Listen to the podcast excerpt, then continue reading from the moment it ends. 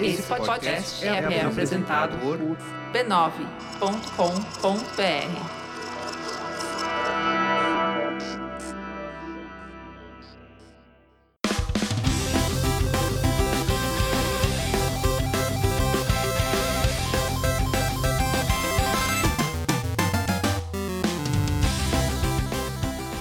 Ao vivo, Poco Pixel número 83, eu sou o Adriano Brandão, do meu lado tá o Danilo Silvestre, tudo bom? Tudo bom, beleza? Maravilha! Qual que é o tema de hoje, Danilo? O tema de hoje é antes do CD, depois do CD. É aquele momento em que tudo se transformou na história dos videogames, quando surge o CD-ROM. É isso que a gente vai falar hoje? É isso, é AC e DC.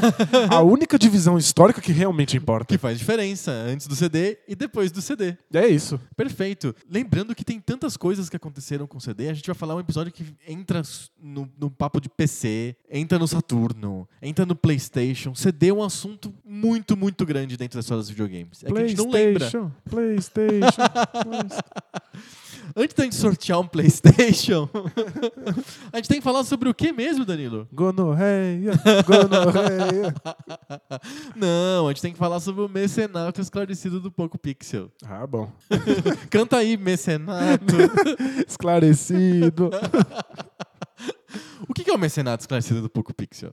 É a chance de ajudar o Poco Pixel a existir e ao mesmo tempo fazer parte do grupo secreto do Poco Pixel, o Papo Pixel. Que sensacional. O Papo, o Papo Pixel é muito legal.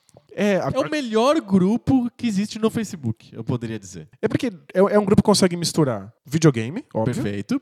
e a nossa verve de debate de bolso, ou seja, qualquer assunto. Qualquer assunto. Então, é grupo Qualquer coisa que você encontrar. todos os assuntos. é mais universal do que CD-ROM. Incrível.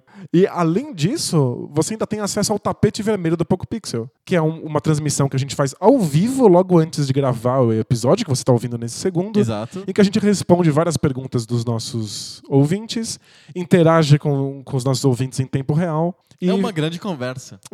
Tem um monte de micro debates de bolso. Hoje foi. Incluídos. Hoje teve um micro debate de bolso no nosso tapete vermelho. É, e às vezes tem comentários das notícias de videogame. Ó, fica a dica. Se você apoiar o Poco Pixel e se tornar um mecenas esclarecido, você pode ir lá no YouTube secreto e escutar os tapetes vermelhos anteriores. Você não vai perder porque foi o ao vivo. O ao vivo acontece, é muito legal, a gente interage. Mas fica gravado, registrado para você poder escutar depois o podcast secreto, aquele conteúdo que só o mecenas esclarecido pode escutar. Fica imortalizado, a não ser que o apocalipse zumbi destrua Os os servidores, servidores do, YouTube. Google. é. Aí a gente não garante. É, não, não- isso é um.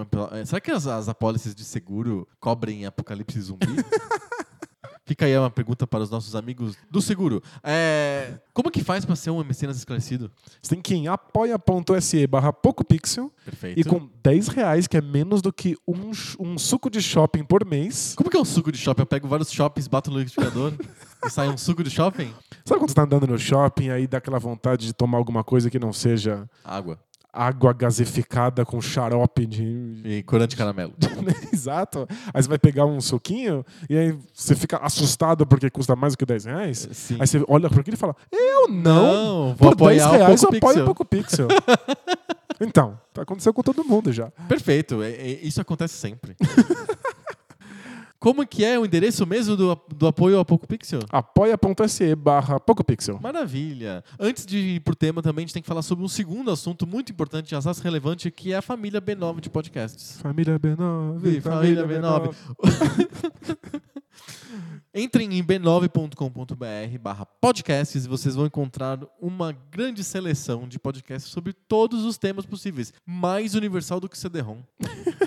Tem sobre publicidade, tem sobre debates da cultura pop, tem sobre seriados. As pessoas falam seriados hoje em dia ou é coisa de velho? É coisa de velho, hein? É verdade, eu revelei aqui a idade. É sobre séries. Séries. Séries, isso. Exato. Tem sobre tecnologia. Aliás, um abraço pro pessoal do Tecnicalidade que citou a gente no último episódio. Ah, legal. Eles falaram que a gente falou sobre o StarCraft e eles gostaram muito do, do, do Poco Pixel sobre StarCraft. Bacana. Ficou um abraço pro pessoal do Tecnicalidade. E tem sobre curiosidades científicas, tem sobre tretas, política, tem sobre tudo. A família B9 é que nem a família mesmo, tem de tudo É, dentro. parece o Papo Pixel. né?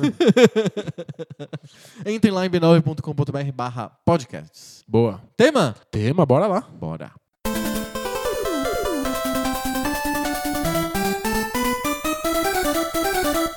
Existe um mundo de videogame, que é o mundo dos cartuchos, e o mundo dos videogames, que é o mundo da mídia ótica, do CD. Hoje a gente consegue enxergar isso com distinção. É bem fácil da gente enxergar essa divisão. Em certo momento, o mundo de videogame migrou, saiu dos cartuchos, falou tchau e foi pro mundo da mídia ótica. Na época, isso não era claro. A gente não tinha essa certeza de que fazia sentido sair dos cartuchos. A gente estava há 15 anos usando cartuchos com muito sucesso, porque é um jeito muito inteligente de você transmitir software, o cartucho. Concorda comigo? Sim, sem dúvida. Ele é pequeno, ele, ele, tem, ele é praticamente a prova de falhas. Você simplesmente insere um cartucho dentro do videogame e ele funciona. Tirando as vezes que não funciona, você tem que assoprar. Tem que assoprar, né? Ou passar uma borracha escolar no, no negócio. Tem que passar uma- a energia mística do cosmos através do seu, do seu assopro. Não faz nenhum sentido, né? Por que, que funcionava? Porque as coisas místicas são assim. Você não sabe por quê, mas funcionam. É, era- bastante conveniente. Tinha uma questão pra indústria que era conveniente também, porque é caro produzir o cartucho, porque aquilo é um pedaço de memória. É Sim. um pedaço de memória não volátil, memória só de leitura, que é, é difícil de construir, é caro de, de reproduzir, etc. Isso inibe a pirataria. É, não é tipo um CD que você compra em qualquer lojinha aí por um real. né? Exato. E, e- e o fato de ser um hardware, porque no fundo a gente não pensa nisso, mas o cartucho é um hardware. O cartucho em si tinha vários cartuchos de Nintendo, por exemplo, ou de Atari, que tinham placas de som dentro. Você comprava um jogo e vinha uma placa de som. Você comprava um jogo e vinha um dispositivo de gravação, tipo do Zelda, por exemplo. Uma memória com uma pilha. Aquilo é um hardware. Você tá comprando um videogame. to- Basicamente, você compra um videogame novo toda vez quando você compra um jogo. Então é difícil de piratear. Você consegue colocar uma margem grande. Era realmente uma mídia conveniente pra indústria. Sem dúvida. A prova disso é que a Nintendo demorou pra sair desse- dessa mídia, né? Eles se ag- agarraram nos cartuchos e falaram assim: não, eu quero continuar com os cartuchos. Porque era, fazia sentido pra Nintendo em si. Mas teve um momento que a indústria percebeu que podia mudar pra uma mídia ótica. E tem vários motivos pra isso, né? O que, que o CD traz de bom pro, pro mundo dos jogos? É, acho que primeiro o tamanho, a quantidade de informação que você pode colocar dentro. uma memória é- é- que é muito cara. Vamos pensar como que é, funciona a memória. Basicamente é, é silício, é circuito impresso, é, é alguma coisa eletrônica que tá lá dentro, tá gravado, e você tem que reproduzir isso fabrilmente, é uma coisa mais complicada. Portanto, a capacidade de guardar coisas dentro de um cartucho é reduzida. Um cartucho de Nintendo, de Nintendinho, NES, ele vai de 256 KB até 8 megas. É o range de memória que tá cabe num cartucho. Um de Atari tem o quê? 4 KB? O de Atari eu acho que é, eu acho que é 4 KB. Quer dizer, é bem apertado. Quando a gente lembra dos nossos sau- nossos saudosos discos moles, discos tenros, de que a gente usava no MSX, no PC, os discões de 5 por 1 quarto, Que são uns, uns disquetes flácidos. isso. Eles tinham 256k de, de capacidade de armazenamento. Isso dá várias vezes um cartucho de Atari. Muitos cartuchos de Atari no mesmo, no mesmo meio. Pequenininho, mole, barato. Tinha alguma coisa ali acontecendo. Já o, o PC, o computador já indicava o caminho. Já falava, olha, eu consigo fazer um negócio baratinho que cabe centenas de cartuchos de Atari, né? É de se pensar, né? E com uma vantagem, que é o fato de que ele é regravável. Então você pode salvar num disquete o seu progresso, por exemplo. o jogador pode gravar no disquete tanto quanto a indústria, né? Quanto a, a, a própria fabricante do jogo podia gravar no disquete. Não Sim. é uma coisa, né, tão impossível assim. Num cartucho, não, né? Quem tem uma EPROM, né? Uma máquina de gravar cartuchos em casa? Ninguém, É né? surreal. Surreal. É por isso que a Nintendo demorou muito pra abrir mão de cartucho. Mas ela flertou com a ideia ainda no Nintendinho. De ter um... Ah, sim, ela tem, tinha um Famicom Disk System, né? Exato, porque aí, conforme o Ni- o Nintendinho abria a possibilidade da gente ter experiências mais longas e ter jogos compridos, a gente também precisava de uma maneira de gravar o progresso que você Sim. tinha nesses jogos. O Zelda foi pra isso, basicamente. Foi pra um- uma demonstração de tecnologia do Famicom Disk System. É, então, no Japão, as pessoas tinham que comprar esse leitor de disquete, comprar o disquetinho do Zelda. Inclusive, vale falar uma coisa, uma característica muito interessante da indústria de videogames que a Nintendo trouxe. O maldito disquete do Zelda, ele se lembra com um disquete de 3,5 de computadores, mas não é o disquete de 3,5 de computadores. É um 3,5 é aquele pequenininho durinho? É o durinho, o que tem uma linguetinha de metal. Sim. Que todos os PCs usaram por muitos anos e ele era mais conveniente, mais rápido e, e, e cabia mais é, coisas. Ele era de 1 MB e 400. E menos frágil, né? Porque Muito menos frágil do que o disco de O 5 molenga ali era tenso. né? Era Qualquer, ruim. qualquer coisa zoava. No muito. Ele era desprotegido, ele era muito fácil de perder o que estava escrito ali, etc. O disco, o disco do Nintendinho, do Famicom Disk System, é de outra especificação, outro formato. Você era um formato proprietário de Eles disquete? fizeram um formato proprietário, porque eu- o que eu imagino Medo de pirataria. Exato. O cartucho, ele era extremamente conveniente para a indústria porque ele evitava ou mitigava o problema da pirataria. E, se você adotasse um disquete, por mais conveniente que fosse o disquete, e a indústria de PC estava aí mostrando que era conveniente, a pirataria da indústria do PC mostrava também que a, a- a conveniência tinha um outro lado. Tinha, um- pagava um preço pela conveniência, que é a pirataria. Sabe o que é engraçado? A gente comprava muito jogo pirata de Nintendinho. Sim. Quer dizer, a gente não, né? Amigos nossos, muito parecidos com a gente. Exato. Compravam muitos jogos piratas de Nintendinho. Mas compravam porque os originais não estavam disponíveis. É, a gente mora- morava no Brasil, né? Porque o preço era quase o mesmo. O preço Era de um caro. pirata e um preço de um original era virtualmente idêntico, porque eles Exato. estavam gastando a mesma grana com aquele diacho daquele silício. É, só não pagavam a, a taxa da Nintendo, o direito autoral do criador. Então, se eu pudesse escolher, se eu tivesse os dois disponíveis, eu iria escolher o oficial da Nintendo. A diferença de preço ia ser pequena e eu teria, ó, caixinha, manualzinho, tudo Exato, bonitinho. Não seria os jabutis ninja na capa. Os, os famosos jabutis ninjas da, do- da pirataria, com a tartaruga com um bumerangue. E machadinho. Então, realmente faz muito sentido pra combater pirataria o cartucho. E então por isso que eles fizeram um disquete proprietário, né? Com medo. Exato. Muito, muito medo da pirataria. Fizeram um disquete proprietário. Mas assim. Deu certo? Então, Formatos proprietários dão certo? em geral, não. Não. Mas eu acho que quando descobriram que um cartucho poderia ter um- uma partezinha de memória que gravava o progresso do jogador da mesma maneira que um disquete fazia, Que é uma memória, vamos lembrar como que é esse tipo de memória. Essa memória que tem dentro do cartucho do Zelda, o cartucho dourado do Zelda americano, e o, o cartucho americano é grande, então ele cabe mais hardware ainda, né? Do que o cartucho japonês, que é pequeno. É a mesma memória que cabe muita pouca informação, memória muito pequenininha que usa na BIOS dos computadores da época. A BIOS é um- uma instrução é, que o computador precisa saber para poder, para poder inicializar. É como se fosse o sistema mais básico do computador. Antes de chamar lá o DOS, o Windows, o Linux, qualquer sistema operacional que tenha naquele computador instalado no disco, ele precisa de um conjunto mínimo de instruções para ele poder ter acesso ao disco, para ele poder ter acesso ao monitor, ao teclado. São coisas muito simples. É realmente o- uma- uma- um sistema operacional muito cru. Não dá para chamar nem de sistema operacional, que é o que está na BIOS. E a BIOS precisa de algumas das configurações da BIOS. Ele precisa de saber, por exemplo, se o usuário quer botar pelo pendrive ou pelo CD ou pelo disquete, em vez de botar pelo, pelo, pelo disco rígido. Era uma configuração clássica de BIOS. O relógio, qual que é a data e a hora do sistema. São coisas que precisam estar gravadas. Então, como que eles criaram? Eles criaram uma, uma memória que exige uma microcorrente de eletricidade constante para ficar viva ainda. Memória mais barata, volátil, que você pode gravar, que você muda a configuração, você grava. acaba a bateria? Uma hora para de gravar jogos no, no cartucho do Nintendinho? Sim, é uma bateria. É uma bateria igual de relógio. Só que como ela é uma corrente muito pequenininha... Deve levar muito tempo pra Demora acabar. né? muito. Então o cara da Nintendo pensou: bom, vamos colocar uma memória de BIOS dentro do cartucho. E como ele é uma corrente muito pequena, vamos colocar uma bateria de relógio que dura o tempo que uma pessoa joga Nintendo. Vamos, vamos chutar 5 anos. Então que dure 5 anos a bateria do cartucho do, do Zelda. Aí eles produziram assim. Então, e- Tem um tem, realmente com uma obsolescência programada. De verdade. Que engraçado. Então, o disquete não tem esse problema. O disquete Não. você grava pra sempre e não tem encrenca. Sim. Mas é que, pra que você colocasse o disquete em funcionamento, você teria que convencer todos os americanos que tinham comprado o Nintendinho A a, comprar um um acessório. novo acessório. Embora no Japão isso parecesse mais viável, e mesmo assim no Japão não, Não deu, deu certo, certo.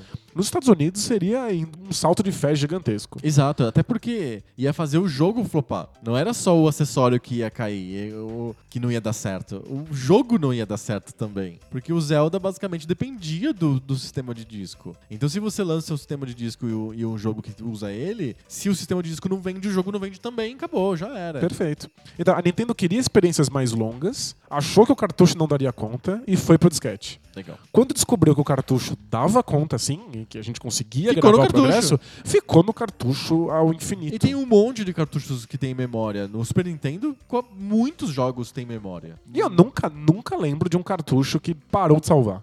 Cartucho. É que é porque a conta que a Nintendo fez é esperta. A gente não fica tanto tempo assim com o cartucho. Você tem um Zelda agora pra poder jogar? Não tem. Então. Ah, eu lembro de gente que tinha, tinha pokémons do Game Boy que não salvavam mais. Não simplesmente Talvez tivessem sido era. usados demais. né? Exato. Porque esse modelo de, de bateria durou por bastante tempo. Até os videogames terem HDs, vai, não é o, não é o certo, mas a terem uma memória no, no, no console demorou um tempão. Acho Então, que foi só no salto do proceder. Exato. Porque o CD, é, isso é importante. A gente tá falando bastante sobre o usuário gravando o seu conteúdo. O CD também não é gravável. É, você não CD tem é só essa de leitura. possibilidade. Então, os, os primeiros consoles que vão pro, pro CD precisam criar outras maneiras Uma memória auxiliar. de você poder gravar seu progresso. Exato. Então, memory card, por exemplo. Memory card no PlayStation, no, No Dreamcast tem o, o, no Saturno, né? Tem o, no, o Dreamcast tem o V1000 o VMU. e o Saturno tem exatamente o que faz um computador. Exatamente como funciona a BIOS de computador. Uma, bateria, de bateria relógio que você enfia ali. Do. Não é no. Obviamente não é no cartucho, porque não tem cartucho. É no console. É no console. E quando acaba essa bateria, você perdeu todos os seus saves. Adeus. Pode... E, e- e- quando você troca a bateria, Você perde os saves também. você perde os saves também. Aí tem um. Eles lançaram eventualmente um, um memory card pra você transferir esses saves de dentro do console pra uma- um, Uma- um receptáculo móvel. Uma memória de durável. Mas né? custava uma grana e ninguém comprava isso aí. Mas tinha um leitor de memory card no Saturno? Tem uma entradinha lá que você, você enfia isso aí. Legal. Enfim, a gente tá falando bastante sobre meios de gravação de memória do jogo, save, etc. Porque, a princípio, parecia muito óbvio pra indústria que ela tinha que migrar pra uma mídia magnética. Mas a pirataria impedia sempre a indústria de videogames de ir pra esse lado. O Famicom Disk System ele teve que criar um modelo de disquete formatado especial com uma memória, um tamanho especial, um- tudo, tudo diferente pra fugir do padrão dos PCs. O mercado de jogos de PC era visto por todos como um mercado infestado de pirataria. A Nintendo, a Sega nunca entrariam nesse mercado porque significaria o, o fim das da lucratividade. Quando, quando, os jogos de PC começaram a ficar cada vez mais complexos e mais tinha mais informação do que os jogos de, de, de- de videogame, a indústria começou a pensar: e agora? O que a gente faz? Eles começaram a perder mercado mesmo. Eles né? começaram a perder mercado. A experiência do console começou a ficar ultrapassada. O, o cartucho tinha limites. Quando a Square queria contar longas histórias, fazer longos RPGs no Super Nintendo, ela tinha limitações muito claras para o storytelling que ela podia desempenhar. Sim. Não cabe voz, não cabe música, não cabe você fazer coisas muito mais sofisticadas. Sim. Você não pode colocar vídeos como a gente via acontecendo no computador o tempo inteiro. Olha só, o computador, é, vou, vou lembrar de uma série clássica, Wing Commander. Wing Commander era um jogo de nave em primeira pessoa que você tinha que simular que você controla uma nave espacial. Que é chupinhadíssimo de Star Wars, né? É- é- Eles queriam ser Star Wars, eles não podiam. queriam ser Star Wars e não tinham a licença. Esse, esse- tinha entre as fases tinha vídeos razoavelmente elaborados, estrelados pelo Mark Hamill, O Luke Skywalker. que é o Luke Skywalker. Esse jogo não era distribuído só em CD-ROM. Antes de o CD-ROM ser popular em PCs, esse jogo era distribuído em disquetes. Em Só que 400 disquetes. Tinha um monte de disquetes. Tinha, sei lá, 12 disquetes. E você tinha que ficar instalando aquele jogo na memória do, no, no HD do teu computador. Então, o jogo não cabia em 1.4 megas. Ele cabia em 40 megas. Então, você tinha que ter 12 disquetes compactados que você colocava um por um no teu computador. E ele descompactava e jogava aquilo pro teu HD. Você ia na loja de, de videogame com as suas sacolas de compra e voltava com elas todas forradas de disquetes pra poder jogar o teu Win Commander. Exato. E aí o que acontecia? No teu HD tinha 40 megas de jogo, incluindo vídeos, vozes, o que você precisasse. Sim. Num cartucho de Super Nintendo ia até 8 megas só. E aí, como que você compara um jogo que tem 40 megas e um jogo que tem 8 megas? É, são experiências muito diferentes, né? Em tamanho, em, em quantidade de elementos, em complexidade. Então os consoles realmente não conseguiam acompanhar. E aí a SEGA fez o salto pro Sega CD, fez um adendo em que você po- poderia jogar esses jogos No Mega Drive. no seu Mega Drive. Só que a tecnologia era muito primitiva. Né? O Sega CD era realmente muito pobre. Tinha, o quê, 16 cores? 32 cores? Era muito ruim. É, e, tem uma, e tem uma justificativa pra isso. Voltando ao CD. O CD é um formato que foi criado no final dos anos 70, uma, uma joint venture entre a Sony e a Philips. Ele foi pensado pra você armazenar música. Então, a- os, primeiros, os primeiros drives de CD, os primeiros leitores de CD eram feitos pra música.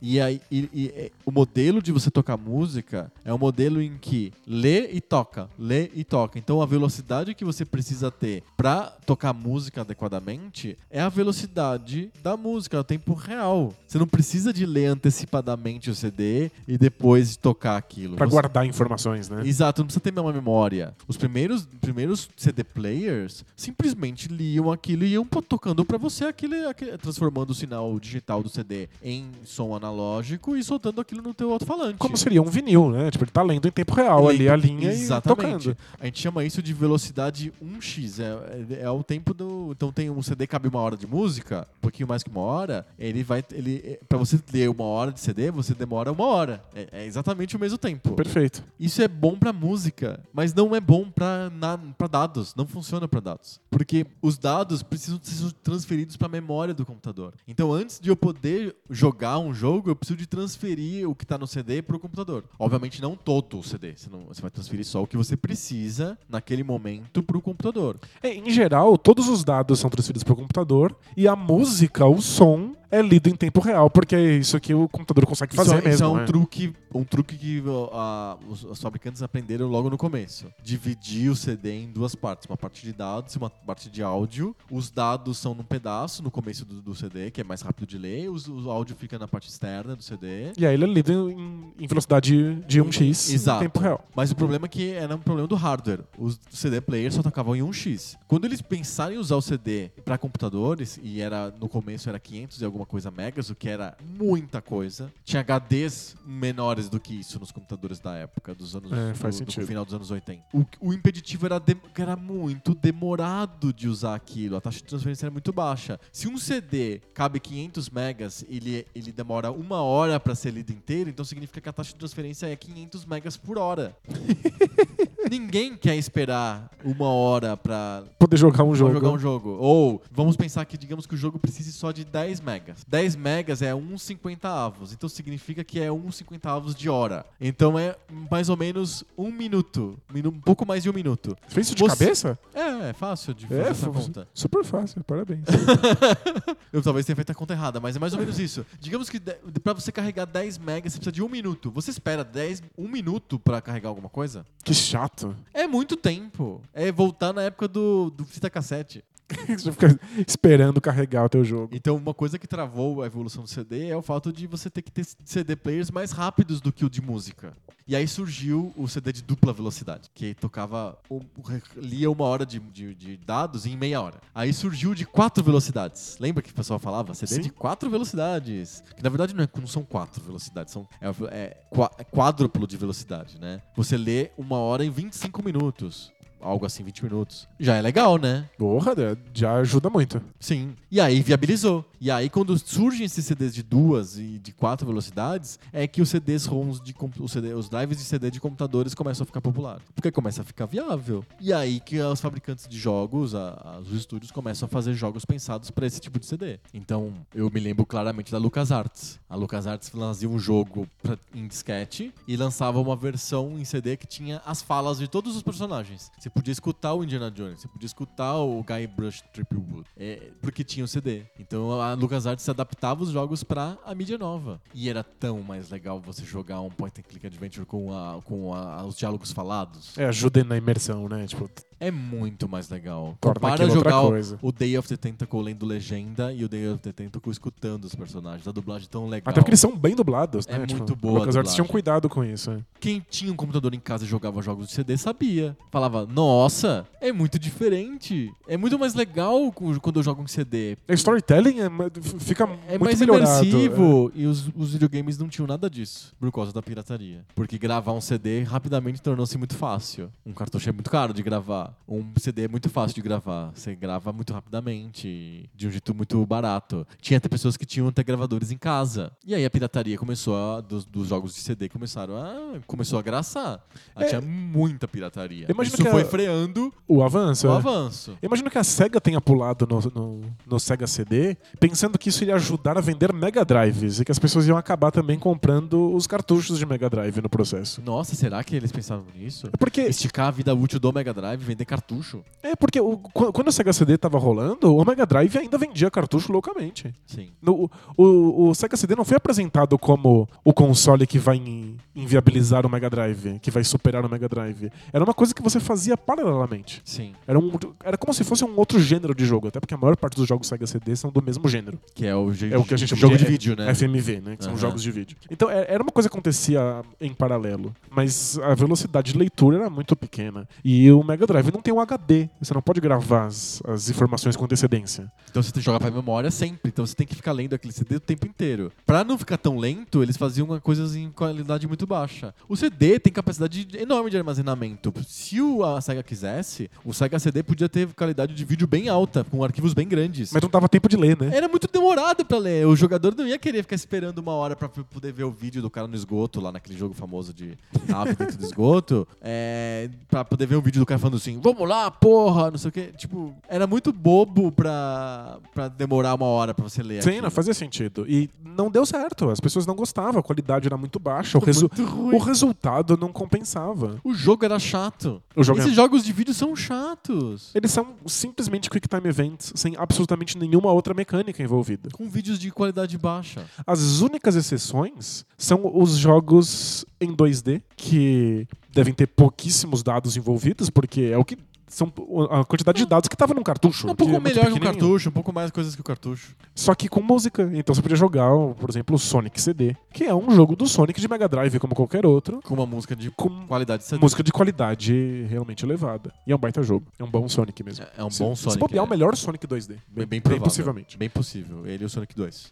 E a Nintendo viu que isso estava acontecendo. Que os CDs estavam surgindo dentro dos consoles, mas que eles também já estavam es- oferecendo uma experiência diferente nos, nos computadores. E aí ela começou a, a sondar qual era a possibilidade de ter um leitor de CDs que fosse melhor do que aquela porcaria do Sega CD. Nossa, muito ruim. E tem, lembra, a gente tem que lembrar sempre, quando a gente fala de CD, a gente tem que fazer um pequeno, pequena observação e lembrar dos nossos queridos amigos do PC Engine. O, o, Turbo, o Turbo, TurboGrafx 16, que é o nome nos Estados Unidos e no Japão chamava PC Engine, era um console joint venture entre a NEC, fabricante de hardware, e a Hudson Soft, a, a software house. E ele foi o primeiro. O- a princípio, o jeito de carregar jogos original dele eram uns cartuchos de memória engraçados, mas logo em seguida ele migrou para CD. E ele, é- ele é considerado hoje o primeiro console baseado em CD. É, inclusive os cartuchos, os, eram umas placonas enormes de memória, né? Que Exato. enfiava. no- Aquilo custava uma fortuna, era tipo nível Neo Geo, assim. Exato, aí eles migraram rapidamente para CD e foi o primeiro console assim popular entre aspas, porque nunca não foi tão importante, né? Mas ele era foi o primeiro console de massa que tinha CD-ROM, antes do CD, do Sega CD e muito antes do PlayStation.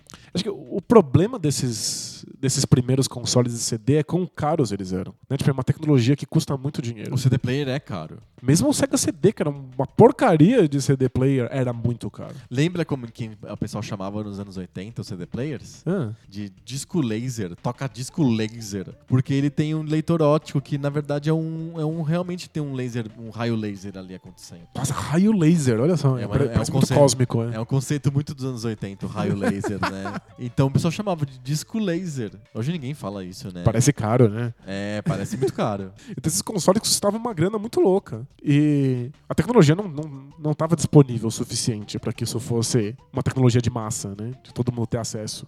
É, é- é- é importante frisar, a tecnologia do cartucho também é cara, mas você dilui por cartucho. Cada cartucho que você compra, você está comprando um negócio caro. Quando você migra para CD, o CD é caro de uma vez só, para depois você ter jogos muito baratos. Você inverte a lógica. Em vez de você pagar um negócio caro toda vez, mas menos caro, você compra um negócio muito caro de uma vez só e depois mídia bem barata depois. Perfeito. E eventualmente isso vai dar nos grandes consoles de CD vendendo jogos exatamente ao mesmo preço dos cartuchos. E aí lucrando uma quantidade absurda. absurda de dinheiro com esses jogos. É, Mas- sim, é muita sacanagem. É, mas a gente chega lá. É, a Nintendo começou a se interessar em TCD depois de muito tempo, porque além deles terem conseguido um contato na Sony que dizia que a tecnologia já tinha avançado o suficiente para que eles pudessem ter leitura de CD de qualidade, mas também porque eles tinham uma base instalada gigantesca. O medo era fazer um, um console em CD muito caro e ninguém compra, ninguém se E interessa. os e sai- jogos sai ficam meia dúzia de jogos. É. O Sega CD tem 20 jogos, o, o, o PC Engine tem meia dúzia também. Sim. Então, a Entre eles, o, o porte mais bem sucedido do Street Fighter 1. do Street Fighter 1. 1. Meu Deus. Virou, ficou famoso como um jogo de PC Engine. que engraçado. Engraçado. Mas, imagina, se a Nintendo consegue uma tecnologia realmente decente de CD e toda a sua base instalada compra, ou uma parte considerável da base instalada compra, você já tem um, leitor de CD de sucesso. Sim. E aí as pessoas têm motivo pra lançar jogos pra isso. Então a Nintendo e a Sony conversaram por muito tempo pra fazer finalmente o leitor de CD do Super Nintendo. Queria Ele cha- tinha um negócio embaixo. Se você olha embaixo do Super Nintendo, ele tem uma, um, um slot de expansão. Que podia ser qualquer coisa, né? Que não, ele não falava, ele era expansion port só. Não falava, não falava o que, que era. Expansão do quê? Imagina quando eles fizeram, eles devem ter pensado, ah, eventualmente a gente pode usar cartucho. É, CD. é, é, disquetes. Ah, ou, ou, ou CDs. Enfiar ele em cima de um acionador de disquete, igual o Famicom Disk System, É, né? mas- Que o Famicom Disk System fica embaixo do computador, do, Do Famicom. Nintendinho, né? É, fica ridículo, aquela torre É, exato. grotesca. Não, pior do que o Sega CD com o 32X não fica, mas... Quem pensou naquilo? né? Eu sei a resposta, ninguém. Ninguém, pensou. ninguém ah, pensou. encaixa aí os bagulho, vamos ver. A gente vai empilhando. Parece é, a gente quando não tem paciência de organizar as coisas em casa, a gente vai empilhando. Você empilha, exato. Vai empilhando o addon nesse Mega Drive. e provavelmente. Ah, não, é certeza. Fica, fica embaixo do, do, do Super Nintendo. né? Exato, era pra ser um drive de CD grandão embaixo do Super Nintendo. Eu falei provavelmente porque a gente nunca viu esse projeto. Tem uma cópia. Até surgir essa uma cópia na Exato. internet há um tempo atrás. Que é o PlayStation, só que com espaço. é o Play. Respira. Station. que é o projeto da Sony para um leitor de CD do Super Nintendo. E o negócio foi longe, tava, já tinha protótipos feitos. E quando a Nintendo teve que realmente considerar como é que ia ser o lançamento, eles olharam o contrato e perceberam que a Sony é quem tinha o direito aos lucros de todos os jogos vendidos em formato CD. Sério? Sim, eu não sei como é que esse contrato foi feito, Bacana, hein? mas en- enquanto a Nintendo comia aquela parte de todos os jogos De cartucho? de cartucho, O a- famoso modelo do Game Pack, né? A, a Konami tem que pagar lá o, o 30 dólares por- por Game Pack pra Nintendo, que é a única fabricante. Tinha um monopólio da Nintendo Perfeito. dos cartuchos. E no caso dos CDs era a Sony quem ficava com, com esse, Esse dinheiro. monopólio era da Sony. E aí houve um- uma briga judicial e a Nintendo simplesmente desistiu do projeto. Desligou a Sony. Inclusive tem. A história não é muito bem contada. Claro, tem um né? monte de coisas super esquisitas no processo. E parece que a Nintendo desistiu do projeto e não avisou a Sony. Não avisou? Não Tipo, avisou. Como é que você desiste de um projeto joint venture e não avisa a outra parte? É, pelo jeito a Sony quis ganhar um tempo. Ah, Porque, se não me engano, o, o contrato envolvia também o, o direito da Sony, é, a Sony ceder o chip de som que o Super Nintendo usava pra, no, no, pra fazer os sons dos, do- dos cartuchos. aham. E aí, parece que a Nintendo queria ganhar um tempinho pra conseguir fazer aqueles chips de som ela mesma. Clonar. Fazer a, a- a- engenharia a- a sua reversa. versão. É. Saquei. Então eles desistiram, mas não avisaram a Sony e a Sony ficou fazendo aquele projeto em vão até o que ele já estava praticamente pronto. E aí, quando eles realmente foram lançar, a Nintendo falou: não, não estamos interessados. E aí desligou tudo. Foi assim, na cara. É, aí teve uma briga judicial que aí eu não sei os pormenores. Mas eventualmente a Sony resolveu lançar aquilo que já estava praticamente pronto Aham. como um console avulso. Mas ele. E aí eles- ela teve que refazer o projeto, né? Porque era feito pra ser um add-on usando o processamento, etc., do Super Nintendo. Eles tiveram que fazer o próprio processador. Exato, mudou tudo Mudou internamente. Mudou tudo, levou um tempo. E aí, eles inclusive perderam na justiça, eles não puderam usar o nome. Play Station. Exato. E aí ficou PlayStation, sem um espaço, porque é uma coisa, obviamente, Totalmente, totalmente diferente. diferente. É outro nome. É, entre Play, wait for it, Station e PlayStation, tem Totalmente mundo diferente. de diferença. Exato. E aí saiu o PlayStation, que foi o primeiro console que a gente teve contato, que realmente tinha leitores de CD que lembravam os computadores. Sim. Então, leitor de grande velocidade, os jogos não levavam 300 anos para serem carregados e É, eles tinham Eram bons. eles tinham de fato cores. É. Você conseguia reconhecer o que você via na Não tela. eram só jogos de vídeo. Não era só aquele monte de, de, de CG vergonhosa ou de videozinhos que você fazia, apertava Quick Times. É, em vídeos que, em formato quadrado, que fica bem no meio da tela, bem pequenininho. Com umas bordas gigantes. né? Exato. O PlayStation conseguia renderizar gráficos em 3D usando esses CDs e cutscenes e gráficos em CG E música. e música.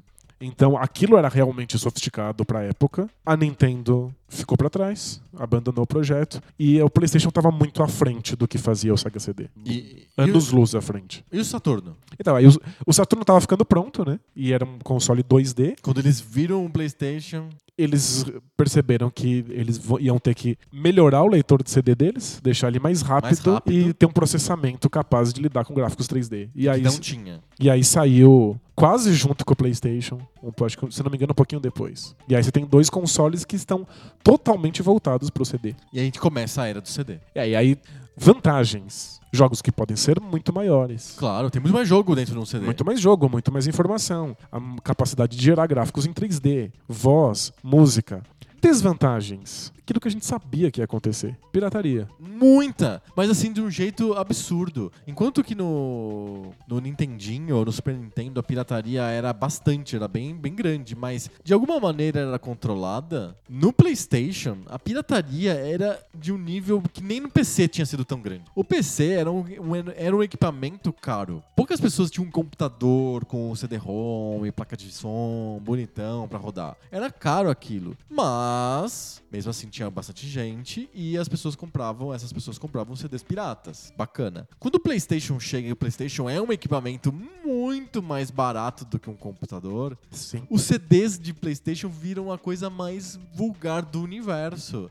E realmente as pessoas compravam de sacolada de jogo de PlayStation. E tem um, um outro motivo para isso acontecer, que acho que é, é uma coisa legal da gente pensar sobre o surgimento dos CDs, que é como é que esses jogos são vendidos, no sentido de como é que a propaganda sobre eles, qual é a imagem que as empresas querem passar sobre esses jogos. Hum. Porque a Sega, ela teve uma campanha de marketing violenta no Mega Drive para pegar os adolescentes descolados dos anos 90. Exato. Quando ela lança o Sega Saturn, ela tá pensando duas coisas. A primeira é: os nossos adolescentes cresceram. Sim. Então a gente tem que fazer coisas que sejam mais sofisticadas. A segunda coisa é que eles estão olhando para os jogos de PC. E eles estão vendo que o público que joga essas- esses jogos com CD nos computadores é um público mais velho. Sim. Que está interessado em histórias, em voz, em vídeo, em música sofisticada. Então a SEGA pensa, ok, o Sega Saturn precisa ser um console para um público mais maduro. O Sega Saturn é, é pensado para pessoas com mais de 18 anos de idade.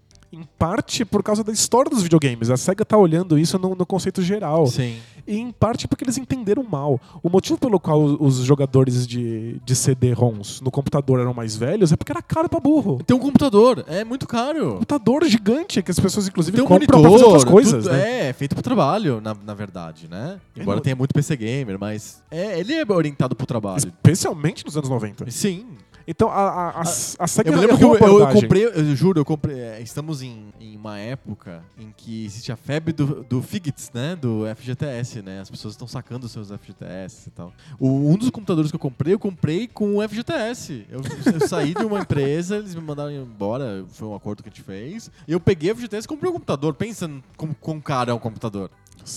O telefone de garantia virou um computador. É um computador, É né? caro pra não, burro, não é. é uma coisa trivial. E aí a, a, a SEGA não percebeu isso direito. Ela achou que realmente o público que queria essas histórias mais longas em CDs era um público mais velho. E que eles conseguiriam pegar todo o público do Mega Drive que tinha crescido com eles e levar para esse novo console. A Sony, meio ingênua, meio iniciante, pensou: não, a gente vai fazer jogos para adolescente. A, a gente tem que pegar o público da Nintendo. O que é uma coisa bastante ousada de se dizer. Sim. Eu, eu lembro que em algumas entrevistas, os diretores da Sony diziam que o objetivo deles era jogos para quem tinha 17 anos. 17. 17. Porque, segundo eles, as crianças mais novas queriam se sentir como se tivessem 17. Ah, entendi. E os adultos, quando jogavam videogame, queriam Voltavam sentir quando, pra quando tinham 17. 17. Eu, se o 17 adulto, é uma idade mágica, pelo jeito. é, eles, eles achavam que se, se o adulto quisesse uma coisa sofisticada, ele iria a um cinema, ele leria um livro. Se ele tá Entendi. jogando videogame, ele quer se sentir como ele se sentia quando era moleque. Saquei. Então, o Sega Saturn que tinha jogos que eram estranhos, bizarros, esquisitos, adultos, um monte de novelas visuais. O, PlayStation visitava as third parties falando: façam jogos para adolescentes de 17 anos. Qual jogo é mais fácil de fazer? O jogo de adolescente de 17 anos. Qual jogo você acha que vende mais? Então o PlayStation brotava jogo do, do, do esgoto. É, sim. Tipo, de- a pessoa espirrava, saía um jogo de PlayStation. então, você soma a quantidade de jogos que são produzidos por, por conta do público-alvo, Mais a facilidade mais a de facilidade de pirataria. piratear, e aí você tem a maior biblioteca de títulos já vista no- na, na história E do aí videogame. vem gente comprando CD na baciada, é claro. Era, era, era CD de PlayStation 10 real. É, a pessoa chegava, ia pra feira, comprava um pastel e sete jogos de Playstation. Era basicamente isso. E eram jogos e que, embora fossem 3D, a enorme maioria, a esmagadora maioria deles, eram jogos muito simples. Com histórias muito bobas, muito banais, com objetivos muito, muito tolos, voltados para um público bem casual. Era gente que comprava realmente 10 jogos e jogava 5 minutos de um e falava assim: ah, cansei, e ia pro próximo. Não. Embora exista um monte de experiências muito longas que vão definir a experiência PlayStation no final, quando a gente falar dos RPGs, a, a esmagadora maioria de jogos do PlayStation é simplesmente banalidades. E precisava do CD pra esses jogos? Definitivamente não. É que eles enfiam aí uns gráficos 3D e uma cutscene inicial e va- vamos que vamos. Entendi. E em muitos desses O gráfico jogos 3D em geral não precisa de, de um CD. O Nintendo 64 tá aí pra provar isso. É verdade. O CD não ajuda? O CD ajuda texturas, a ficar mais. a- a suavizar tudo. Mas a princípio o gráfico 3D ele, ele é econômico em termos de armazenamento. Porque aquilo é vetor, é- são cálculos, são, são equações de, de geometria analítica e não exatamente bitmaps que consomem muita memória. Perfeito. Mas as texturas são bitmaps que co- consomem Consome muita, muita memória. memória. Então, É. o 3D do Super do, do Nintendo 64, ele é meio que geométricozão, assim, né?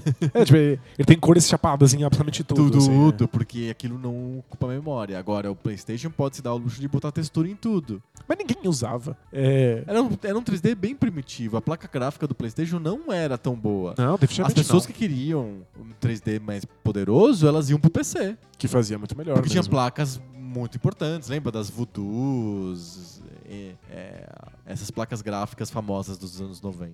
É, o, o PlayStation tinha a vantagem simplesmente de ser acessível. A Nintendo é, é esperta, não é um- um- uma empresa burra. O, o motivo pelo qual eles finalmente consideraram ter CD é porque a Sony ofereceu para eles uma tecnologia que era barata, que era viável. Barato é o sobrenome da Nintendo. Eles querem Eles, coisas não, que sejam eles muito nunca acessíveis. fazem é. coisas caras. Então, o PlayStation tinha essa vantagem de oferecer gráficos 3D e voz e cutscene como computador, assim, em versão pioradinha, em versão simplificada, mas em versão muito barata. Sim.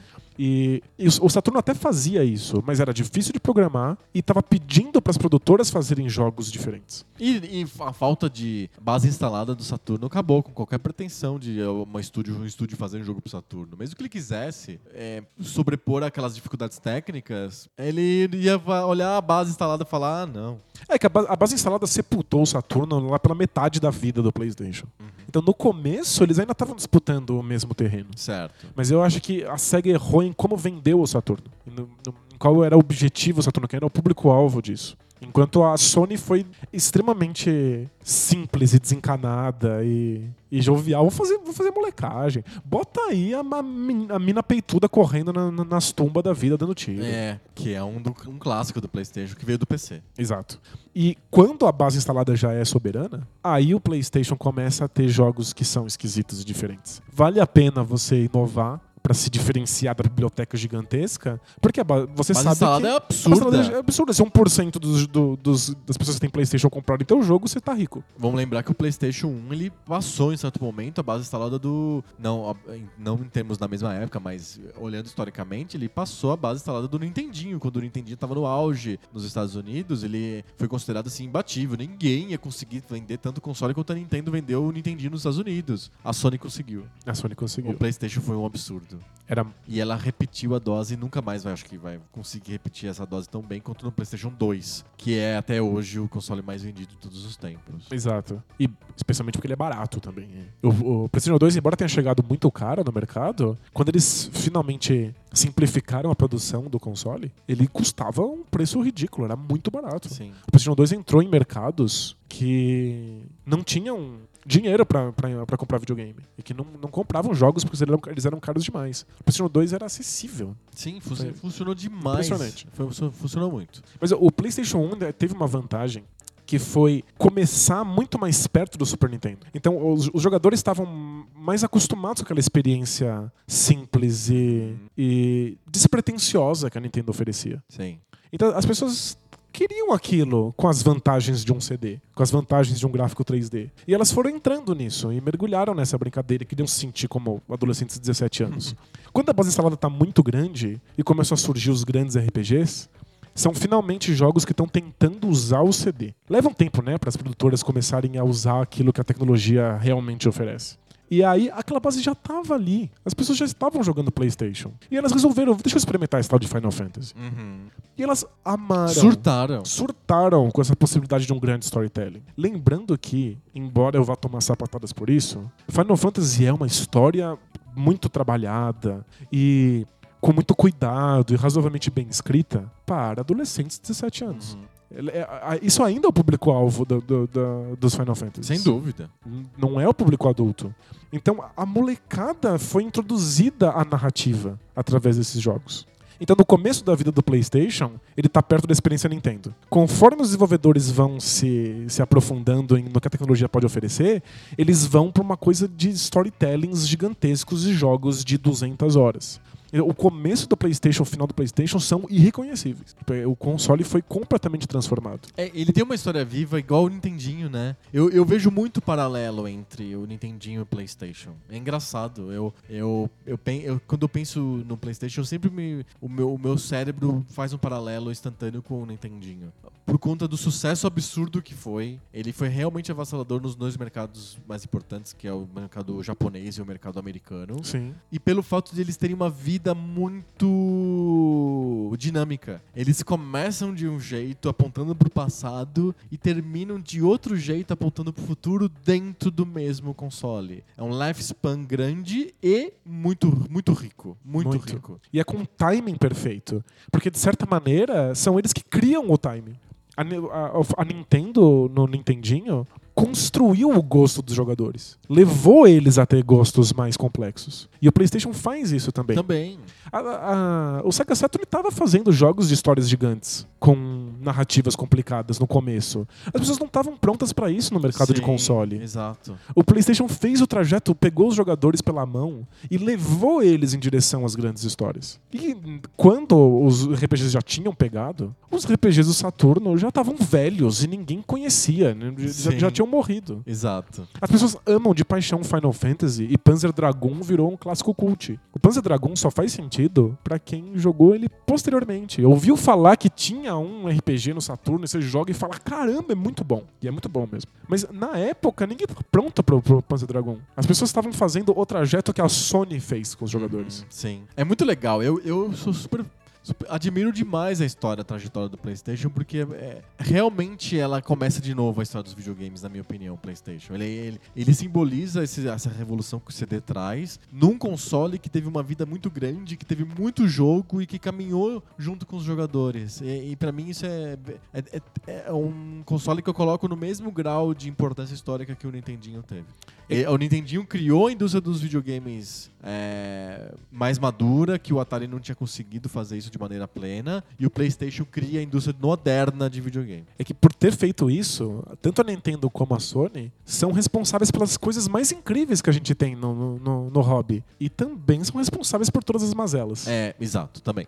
O fato de que até hoje os videogames têm muita dificuldade de se- de se desatrelar do público-alvo 17 é culpa da Sony. É o jeito como ela abordava as, as third parties. Sim. É o, mod- o- o motivo pelo qual a gente ainda está muito atrelado à narrativa, A storytelling a storytelling desassociado de jogabilidade, é por é causa, por causa do, da Sony. é por causa do PlayStation. Fazer jogabilidade no PlayStation era muito difícil. Tudo era, era controle tanque, o, aqueles polígonos eram lentos, os jogos não eram responsivos. As- a história era o, o fundamental, porque era o que dava pra fazer.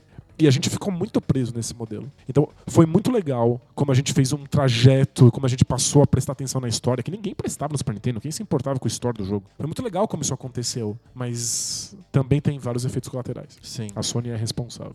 O que, que é mais importante na tua cabeça pra evolução dos videogames? O CD ou o PlayStation? O que foi mais disruptivo?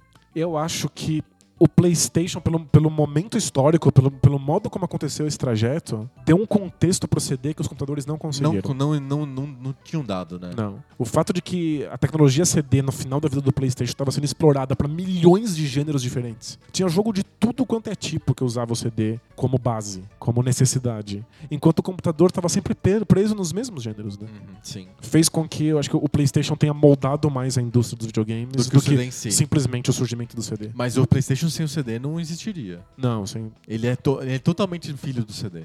talvez no começo não fizesse a menor diferença. Mas é que conforme os jogadores foram se acostumando com aquilo, o PlayStation foi evoluindo também. Sim. E aí foram surgindo jogos que necessariamente exigiam a mídia CD. É possível pensar a indústria de videogames hoje sem o CD? Sem a mídia ótica? Se, a gente tiv- se não tivesse rolado a revolução do CD, a gente ficasse em cartucho, os jogos hoje seriam bem diferentes, concorda comigo? Seriam bem diferentes. Acho que pro bem e pro mal. Sim. Mas a gente não, estaria, não teria uma, uma indústria tão focada em cutscenes. Uhum.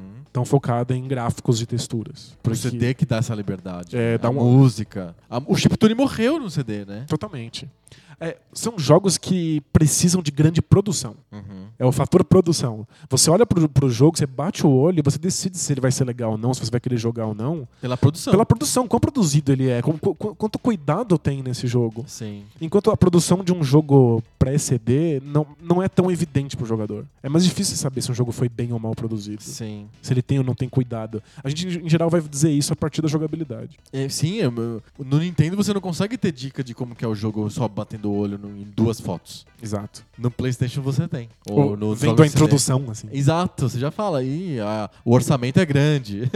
Isso tá até hoje com a gente. Sim. Isso é uma, é uma característica da indústria atual. O PlayStation e o CD, eles criaram a indústria moderna de videogame. E são jogos mais difíceis de serem feitos mesmo. Sim. Ter dinheiro realmente importa. é. E muda a nossa relação. Os jogos não são mais feitos por pequenos estúdios, são feitos por estúdios gigantescos. Isso já começa no PlayStation. Uhum. Inclusive, uma, uma prática que a Sony tem até hoje nasce ali no PlayStation, que é o apoio que elas dão às third parties. Uhum. Porque o que a Nintendo fazia era falar: olha, você pode fazer jogo pro meu console. Quando o jogo estiver pronto, a Nintendo olha e vê se aprova ou não e se censura alguma coisa ou não. Certo. A Sony participava do processo. Era assim, ó, você pode fazer um jogo pro meu console. Estou aqui te dando as ferramentas de desenvolvimento, esse, essa biblioteca de texturas, esses programas que lidam com gráfico 3D. E se você tiver qualquer problema, você liga Chama pra a gente. gente. Uhum. E aí a Sony fez uma, uma- uma série de estúdios de desenvolvimento que não faziam jogos. Iam ajudar os outros estúdios third parties que estavam tendo problemas para fazer os jogos ali. Sim, tipo a Naughty Dog, por exemplo, é um cara que cresceu no PlayStation muito porque a Sony juntou com esse cara de uma maneira bem É forte. porque tava ali pra ajudar, pra dar É. dicas, pra realmente auxiliar no processo inteiro. E aí a Sony criou essa relação muito próxima com os desenvolvedores. Basicamente porque eles não tinham jogos deles mesmos. Não, nunca foi é, uma produtora, né? Não era a- a intenção. Então eles tinham que ser os melhores amigos dos outros desenvolvedores. E isso é uma coisa que diferencia a Sony. Quando você olha hoje para um Xbox ou para um, pra um, pra um PlayStation, você pode ter certeza que é o PlayStation quem vai ter os jogos exclusivos de third parties, ou que a gente chama de second parties. É, exato. Porque a Sony tá ali dando o apoio do começo ao fim. Os desenvolvedores se sentem mais confortáveis de trabalhar com a Sony. Inclusive a, a Santa Mônica, que é um estúdio interno da Sony que faz God of War, ele é o, até hoje o estúdio quebra-galhos. Você tá fazendo um jogo para o PlayStation 4. Você tem encrenca? Chama a Santa Mônica. Chama a Santa Mônica. A Santa Mônica vai lá e exorciza os problemas.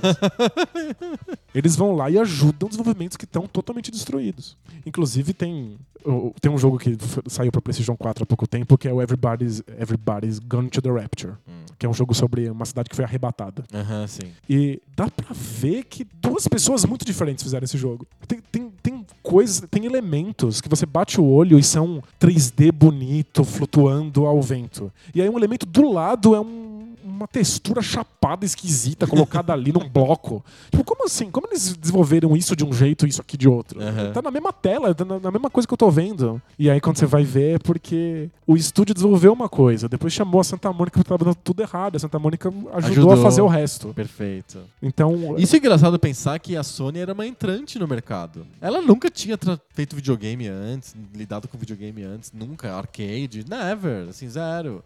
E aí ela começou, ela virou um player absolutamente fundamental da indústria a partir do PlayStation. Ela teve que aprender junto com os, com os third parties. é, dá, dá pra cheirar quão, quão amadores eles são num sentido bom, assim. Uhum. Porque eles vão se focar no público de 17 anos porque eles não sabem direito o que estão fazendo, eles têm que atirar pra todos os lados. Sim. Eles foram ajudar os outros estúdios porque eles não sabem fazer sozinhos. É E basicamente isso. é, é- é- é coisa de quem tá começando mesmo. Sim. E deu super certo. Sim. E dá pra dizer claramente, repetir, o, o nome do nosso episódio hoje não é à toa. Antes do CD e depois do CD, é porque faz uma diferença imensa pro que é videogame o CD. E de alguma maneira, coincide um pouco, o, o auge do CD em videogames e consoles coincide um pouco com aquele nosso limite 2000 do pouco pixel e do muito pixel. Porque basicamente é o que divide o, o- videogame entre antigo e moderno. O CD, é, na minha opinião, é o que, é o que divide. Mais é verdade. fortemente. É, quando a experiência fica inteiramente focada no que os CDs são capazes de fazer, a gente já tem um- uma experiência de jogo muito diferente Exatamente. do que a gente considera pouco pixel. Perfeito. Vamos mandar um beijo pro CD?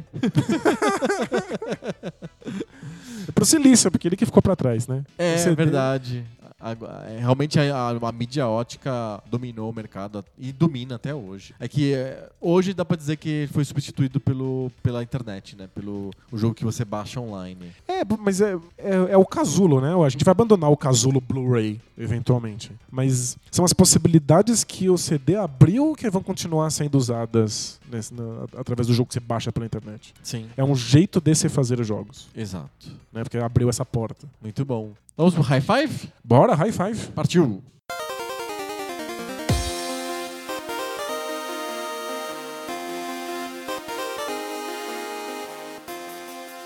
High five! High five. High Five é a sessão do nosso podcast que a gente sai do modo discursivo, dissertativo e entra no modo lista, múltipla escolha. A gente fala no modo poesia.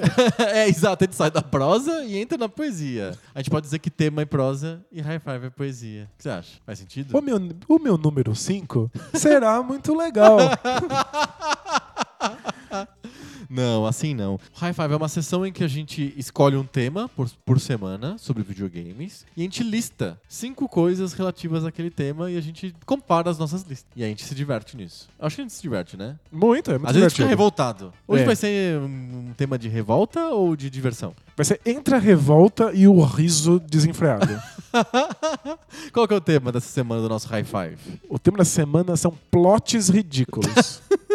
Os cinco plots mais absurdos da história dos videogames. Olha que o que tem de plot absurdo foi até difícil de eu listar tudo. Não, s- são histórias ridículas, motivos absurdos pro jogo existir, objetivos patéticos pra você buscar no final. É, é, uma, é uma baita coleção. Gente, é muito complicado e eu espero não ofender tantas suscetibilidades assim, porque são cinco plots ridículos, mas não significa que os jogos são ridículos. Não, É importante separar. Eu, eu sou o que começa a semana, né? Porque semana passada você começou a listagem, eu Boa. começo a listagem essa semana.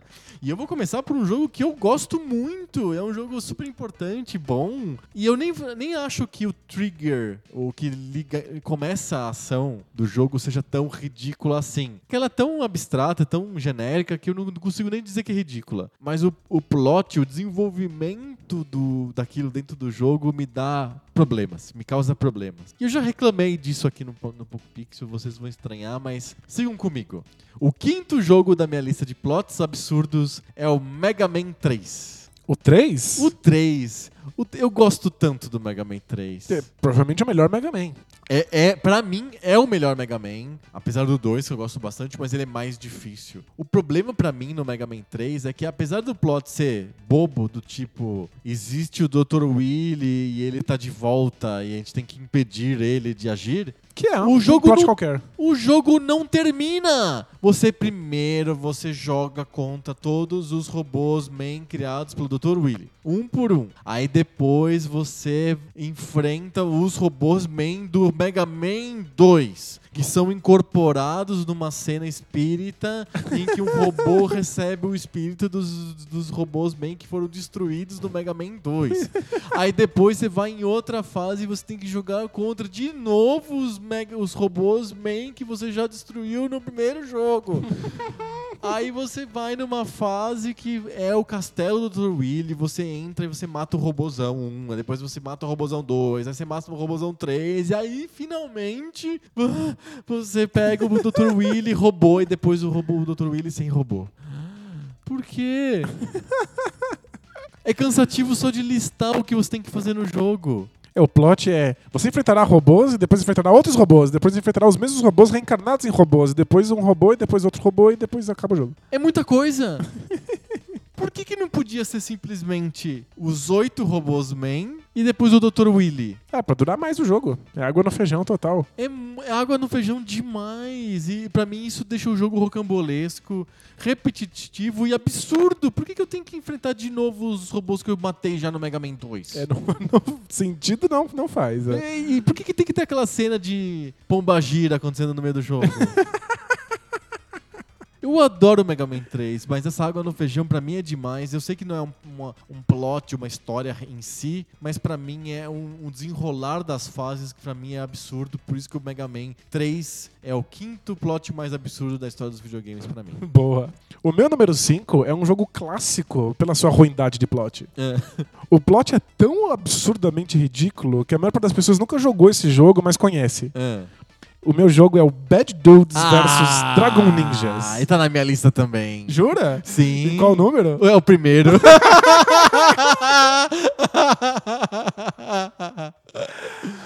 Ai, muito bom. Eu adoro que o jogo simplesmente abre com o plot. Sim. Ele já abre dizendo: O presidente foi sequestrado. Você é um por cara. ninjas. por o presidente ninjas. foi sequestrado por ninjas. Ninjas. Você é um cara mal bastante pra salvar o presidente? Ponto. Ponto. Aí você entra em uma série de fases que você tem que ficar batendo em ninjas. ninjas. E aí, não, mas não só ninjas, porque no final, quando você finalmente vai resgatar o presidente, você chega num, num helicóptero Exato. com um samurai demoníaco. Que está com o presidente. e ele tá com o presidente dentro desse helicóptero. Aí Você tem que Exato. bater nesse samurai demoníaco, mas você não pode ficar no chão. Porque no chão vem cachorros. então é um samurai demoníaco com cachorros. E o presidente num helicóptero. helicóptero. Quando você finalmente mata esse samurai, o, o helicóptero pousa, sai o presidente e fala: Ei, vocês me salvaram! Vamos comer um hambúrguer. Mas não, antes disso, tem a comemoração do personagem, né? Como ele conseguiu finalmente vencer o samurai, ele dá um soco no ar e fala assim: I'm bad. I'm bad. Ele realmente é muito eles mauzão. falam, é. eles são muito maus. Eles falam isso todo final de fase. I'm bad. I'm bad. Ele, ele É realmente é eles muito mal. bad dudes, entendeu? Ele é tão mal, mas tão mal, que o jogo é mal por completo. É uma Exato. porcaria e o plot é in- inacreditável. E ele sabe como que eles recuperam energia É. durante o jogo? Porque o, Eu não lembro. o Dragon Ninja ou Bad Dudes, depende da região, é um jogo de arcade. E ele é, é, um- é uma espécie de beat'em up, só que ele é um pouco diferente do beat'em up tradicional, que ele é mais ele é mais monodimensional. Você anda pra frente, tem os inimigos, se você quiser O outro nível de inimigos é você pulando, escalando Pra cima, pra é. cima. Ele não é um. Ele não tem um chão grande que você consegue andar. Ele lem- lembra mais Shinobi, né? Ele lembra um Shinobi. E você vai levando porrada dos inimigos e tal, e aí uma hora você precisa de completar a sua energia. Você completa a sua energia tomando Dragon Cola, que é uma Coca-Cola do Dragon Ninja que aparece uma lata e você toma a Dragon Cola. Eu imagino os japoneses se mijando de dar risada dessa visão que eles têm do ocidente. É uns cara que dá soco. Os caras são os únicos, os personagens jogáveis são os únicos que não são ninjas. Eles são caras de regata. São caras muito maus. de regata. Isso, eles são muito maus. Mas todos os outros são ninjas, mas é, é numa cidade americana que tem caminhões passando e helicópteros e, e é o presidente dos Estados Unidos que foi raptado. Não faz nenhum E sentido. ele, e ele comemora ser solto comendo hambúrguer. Essa é a visão que eles têm de americanos. O presidente É americano ele é resgatado e ele come um hambúrguer. Não é, é fantástico. É Essa é a visão bom. que eles têm. Sério, pra mim é tão absurdo, tão ridículo, que é o número um da minha lista. Tô muito curioso pra saber os outros. Não. Como que pode ter plots mais ridículos e absurdos do que o Bad Dudes? Você vai se surpreender. eu tô muito curioso. Vários você conhece.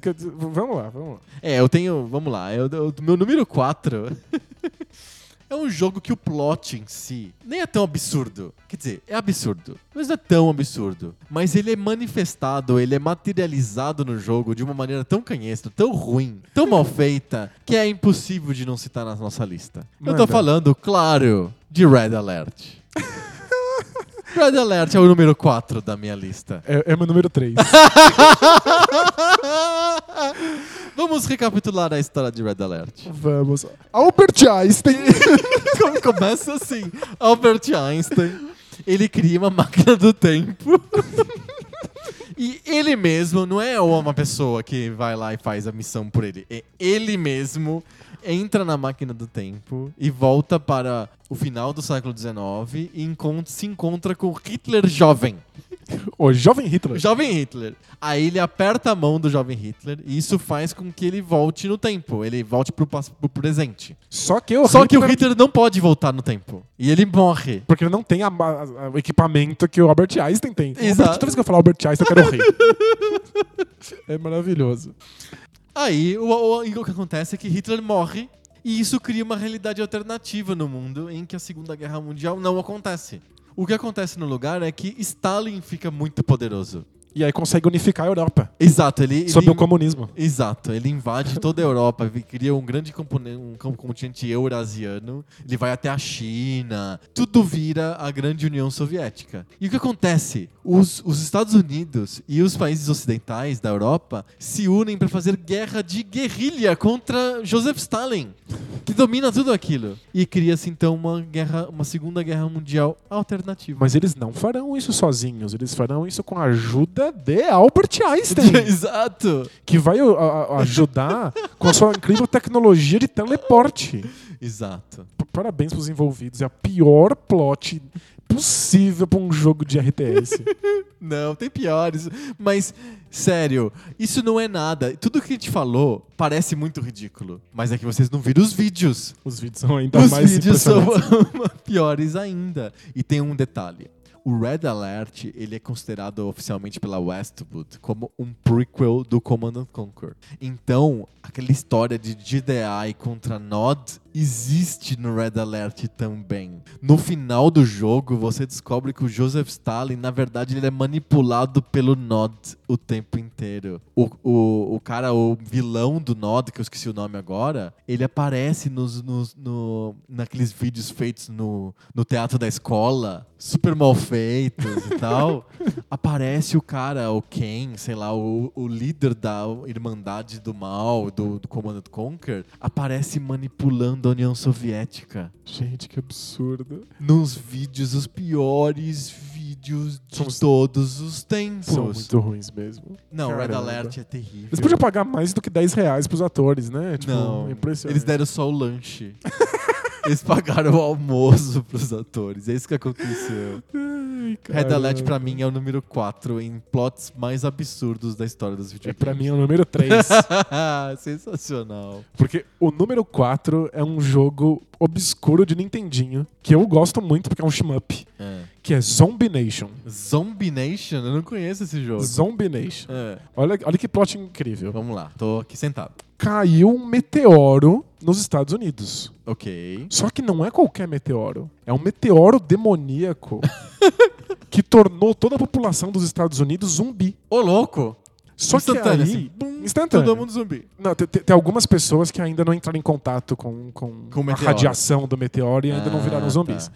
Mas aí, um samurai morto no Japão, morto, Um samurai. Tá, ok, ok. Meteoro, zumbi, Estados Unidos. Ok. ok? Agora muda pra samurai morto no Japão. Aí um samurai morto no Japão, ele consegue materializar em forma de fantasma a cabeça dele, só a cabeça. E aí ele vai até os Estados Unidos pra hum, lutar contra as forças demoníacas do meteoro. e aí o shmup, você controla essa cabeça de fantasma samurai, soltando raios e energias ah, contra as criaturas que foram zumbificadas pelo meteoro. Então é um jogo de zumbis, mas tem um samurai. Com samurai. E você fica, e você fica voando E pelos é shmup. shmup. E você, você escolhe fases, porque o jogo se passa nos Estados Unidos e aí você pode escolher qual os estados que você pode ir pra. pra... Ah, entendi. É tipo o Silver Surfer. Isso, tipo Silver Surfer, que você escolhe fases e vai atirar nos, nos malucos. E sai voando pro meio dos prédios e tem que salvar os, so- os sobreviventes, os que Os não que não são zumbis. zumbis. Aí eles pulam dos prédios, tem que pegar eles no ar, assim. E, é, imagina você é, sobreviveu ao meteoro e não é zumbi, todas as outras pessoas são zumbis. Aí depois Aí você estava por um fantasma que é uma grande cabeça de samurai. uma cabeçorra de samurai gigante. Nossa, é, você fala assim, não, por favor, me mata, né? O, eu juro, o jogo é um shmup legal. O shmup é bom? É bom e você destrói todo o cenário. Você vai tirando e os ah, prédios o vão shmup com estourando. cenário. É- é- ah. E é, de- é, é side-scrolling, né? Tipo, da esquerda pra direita, como Nemesis. Nemesis. Uhum. É um, é um baita shmup, mas É uma cabeça de samurai. olha que plot absurdo. Não, é muito LSD, cara.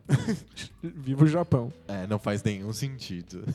Esse é o meu número 4. O número 4. O seu 3? O meu 3 é uma continuação e é um jogo de franquia. Significa que é um jogo que ele, ele usa personagens que são conhecidos por todo mundo. É um jogo de Nintendinho que é o Bart vs. The World. E o plot do Bart vs. The World é muito simples. O Bart, ele participa de um concurso para participar do programa do Krusty o Palhaço. Ele faz um desenho e os melhores desenhos são escolhidos pelo Krusty para participarem do programa. Legal. O Bart faz um desenho horrível, é um rabisco. E mas o, o problema é que o Krusty está mancomunado com o Mr. Burns para matar a família Simpson. Por quê? Porque o Mr. Burns está muito bravo com a família Simpson, por um motivo desconhecido. Ok.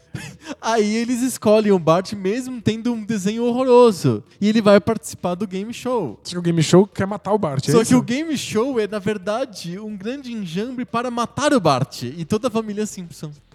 É isso, ponto final. Não, não é possível. não é possível. Não tá na minha lista porque eu não sabia que esse era o plot.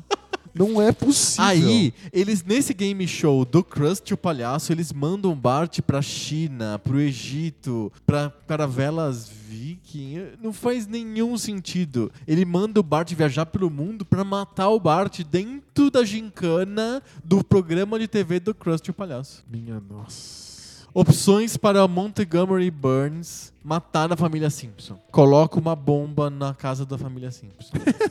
Manda um cara entrar de noite na casa da família Simpson e dar um tiro em cada um deles. Envenena a caixa d'água. Envenena a caixa d'água. Não. Bota o Bart num programa de auditório do palhaço Krusty. Ponto. Tchau. Esse é o meu número 3 da minha lista de plots absurdos. Você imagina essa, reu- essa reunião? Entre É de- o palhaço Krusty e o dono da usina nuclear. Não, eu tava pensando nos desenvolvedores. A gente precisa fazer um jogo dos Simpsons. Precisa ser o Bart, um monte de desafio. Mas por que tem esses desafios? Por que eles são perigosos? Ah, porque querem matar ele. Meu Deus. Essa- esse é o meu número 3 da lista de plots absurdos. Então, o meu número 3 é Command Conquer. Ok. Red Alert. Então, vamos pro seu número 2. Meu número 2? Nossa, vamos pro meu número 2 que eu vou contar o plot, ele é muito rápido. É o plot, não é que ele é o mais absurdo, mas ele é o mais rápido da história dos videogames. E é o número 2 pra mim. É. Eu fiz um bolo, vem comer aqui comigo. eu estou falando de Mario 64. É o segundo plot mais absurdo da história dos videogames. Tudo começa porque a Princess Peach fez um bolo. E ela convida o Mario através de uma carta, claro. Porque o melhor jeito de você convidar pessoas pra comer bolo na sua casa é mandando uma carta. Você faz o bolo, vai no correio, coloca a carta. Uma semana depois a pessoa recebe a carta e abre, tá escrito assim: Fiz um bolo, vem comer comigo. Claro, o bolo deve estar ótimo uma semana depois. Mas tudo bem. O Mario vai lá e aí descobre que na verdade tem o, o Bowser raptou a princesa porque é pra isso que o Bowser serve, é pra isso que a princesa serve. Pra serem raptados e o Mario resgatar. Você quer, você quer a boa ou a má notícia? Eu quero a boa notícia primeiro. A boa notícia é que a gente concorda com essa lista. A, a má notícia é que vai acabar muito rápido. Porque o Super Mario 64 é meu número 2. É um encanador que é chamado por uma princesa pra comer um bolo. Bolo. Mas a princesa é raptada por um, um Dinossauro. dragão dinossauro. e aí ele sai correndo, pegando uns cogumelos, e uma hora ele perde o boné porque foi roubado por um pássaro. Tipo, é- absolutamente nada nesse plot faz sentido. E o, e o jogo é um dos melhores jogos de todos os tempos. É muito, Mas muito bom. O que caralho tá acontecendo nesse mundo em Nem que o encanador vai comer preciso- bolo? É. Eu, eu nem preciso ele evoluir no sentido de ver como que o, o jogo se desenrola e tem o Bowser e tem um pássaro que rouba o, o chapéu do Mario. Só o fato de alguém fazer um bolo e mandar uma carta convidando o outro pra mim é o suficiente. É, fantástico. Muito bom, esse é o meu número 2 e é o seu número 2 também. É o meu número 2 também. O meu número 1 um é Bad Dudes ou Dragon Ninja, a gente já conversou sobre ele. Qual que é o seu número 1? Um? Estou muito curioso. O meu, meu número 1 um é um outro jogo dos Simpsons. Sério? Qual? É, é o Bart vs Space Mutants. Não, pera. Os alienígenas estão invadindo a Terra. Eles querem fazer um- uma máquina pra destruir a humanidade. Mas pra fazer essa máquina funcionar, eles precisam de coisas roxas. Não só de coisas roxas. Não, a princípio de coisas roxas. Ah, mas, ok. o, mas o Bart, tem, ele comprou, ganhou na revista lá, óculos. óculos de raio-x. E aí ele descobre que algumas pessoas são alienígenas. E Que aí, não são de verdade. Por que, que elas são alienígenas? Porque elas têm antenas. É, Exato, mas elas estão metamorfoseadas em seres humanos, mas ele consegue ver, porque ele vê com os óculos de raio-x. Como aí, assim? aí, a pessoa lá, tem ele- antena, mas só quem tem o óculos enxerga antena? Mas só de ver que, que eles são alienígenas, ele intui o plano, porque ele começa desesperadamente a tapar os objetos roxos. Exato. E aí depois que ele tapa meia dúzia de objetos roxos, os alienígenas não tem mais como fazer a máquina. Então, Então eles, eles- mudam de planos. Eles alteram a máquina e agora a máquina vai funcionar à base de chapéus. Chapéus. o plot do jogo são alienígenas querendo dominar a Terra com uma máquina que funciona à base de chapéus. Não, isso, isso- e piora E depois é a base do quê? de placas de saída de museus. É o pior plot. é a pior desculpa pra um jogo já feito na história da humanidade. É meu número um, com, mais, com muita sobra. Nem cabeças de samurais fantasmas chegam perto desses alienígenas que precisam de raptando o chapéus. presidente dos Estados Unidos e comemorando com hambúrguer. Coisas roxas. Coisas fucking roxas. É- é- Eu não coloquei. Por que, que eu não coloquei? Eu pensei, obviamente, eu pensei no Bart vs Space Mutants. É a Então, o segunda jogo- lista seguida que tem Bart vs É Space Mutants. verdade. É, e é sempre negativa, né? Foi, não- foi uma decepção e o outro é um O plot pior absurdo. plot do mais absurdo do planeta. Eu, eu pensei, obviamente, eu pensei no Bart vs. The, versus The Space Mutants. Mas é que eu, eu considero que é, a- o plot é absurdo porque o, o- é uma piada. É o, o, o Simpsons ele tá tirando sarro dos plots absurdos. É um metaplot, assim. Ele não. Obviamente, ele não acredita no próprio plot. O Bad Dudes, ele acredita no Nada, próprio plot. Ele tá tirando sarro de, de plot de filme de ação americano. E, se- e se mijando de rir, por favor. Tem eles têm que estar se mijando da risada. O presidente vai comer um hambúrguer. Ele foi solto. Também é metaplot, eu acho. É um samurai demoníaco dentro de um helicóptero que tem um presidente dos Estados Unidos ali junto com ele. E o cara da CIA te chama e fala: Você é mal o suficiente pra resgatar o presidente dos Estados Unidos? Eu sou. É, é um cara qualquer, um cara de É, regata. pensa! Pre- resga- Sequestraram o presidente dos Estados Unidos. E agora? Chama uns cara mal da rua. Sabe o que isso me lembra? É, lembra do Battletoads versus Double Dragons? Sim. É, a- qual que é o nome da. A Dark Queen? A Dark Queen vai invadir a Terra. É. Aí os Battletoads chegam na Terra pra tentar salvar e falam assim: não, a gente De precisa ajuda. de ajuda dos melhores guerreiros do planeta Terra. Aí vem os Double Dragons. Os irmãos Lee, os o dois, dois caras que deram porrada nos mafiosos aí pra recuperar a namorada. Não, é que eu poderia. Vamos fazer menção honrosa ao Double Dragon. Com certeza. Double Dragon é maravilhoso porque ele é...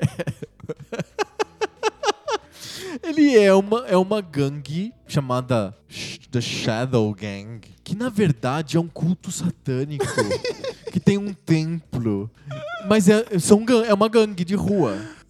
E ela vai lá e por algum motivo sequestra a namorada em comum dos irmãos Lee, do Jimmy e do Billy. E eles vão na base da porrada pegar de volta. E eles vão lá e entram em becos escuros e de repente é a floresta. E de repente é um templo satanista. De repente uma caverna. é. Como assim? E eles vivem, eles se vestem com coletinhos do, do, do Selvagens da Noite. É verdade. Só que em versão neon, porque é azul, vermelho, em botas da Paquita.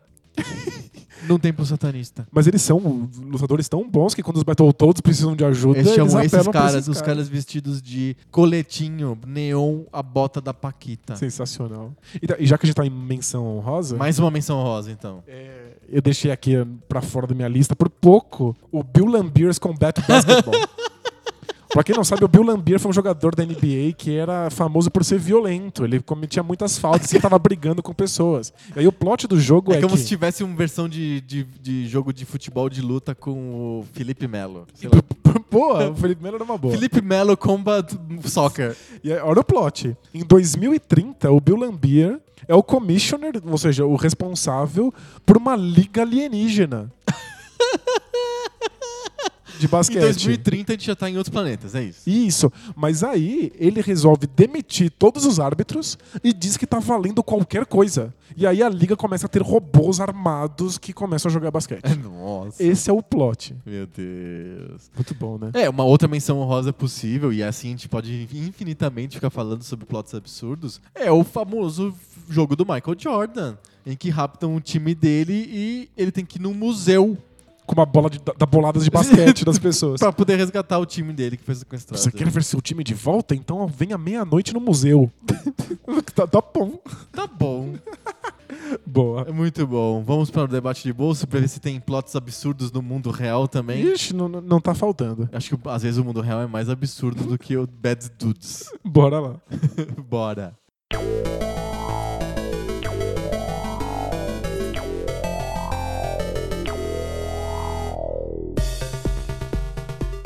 Debate de bolso, aquela sessão do nosso podcast que a gente para de falar sobre plots absurdos dos videogames e fala sobre os plots absurdos da vida real, que são às vezes até mais absurdos. Olha, essa semana teve muito plot absurdo. Meu Deus do céu. Toda semana a gente reveza quem faz uma pergunta completamente não videogameística um pro outro. Essa semana é você, Danilo. Sou eu. O que você manda pra mim? Seja piedoso. Então, ó, eu vou voltar um pouquinho no tempo pra comentar sobre o Occupy Wall Street. Tá, vamos lá. Lembra do Occupy Wall Street? Lembro. Basicamente era um monte de pessoas nos Estados Unidos que estavam indignadas porque o capitalismo estava interferindo na democracia. Certo. Porque os bancos acabaram sendo salvos na, na crise econômica, eles acabaram causando a crise econômica, Exato. e aí o Estado teve que correr para socorrer o, o- o sistema econômico vigente. Perfeito. Aconteceu algumas vezes em outros países também, inclusive o Brasil. E aí as pessoas ficaram putas, porque elas perceberam que a democracia era uma farsa, porque elas não faziam realmente escolhas. Quem faziam as escolhas eram os capitalistas, as grandes empresas, o dinheiro envolvido. Perfeito. E aí, por algum motivo esquisito, mesmo inserido nesse contexto, o Brasil começa cada vez mais a querer que as empresas e os empresários resolvam as nossas questões. Sim.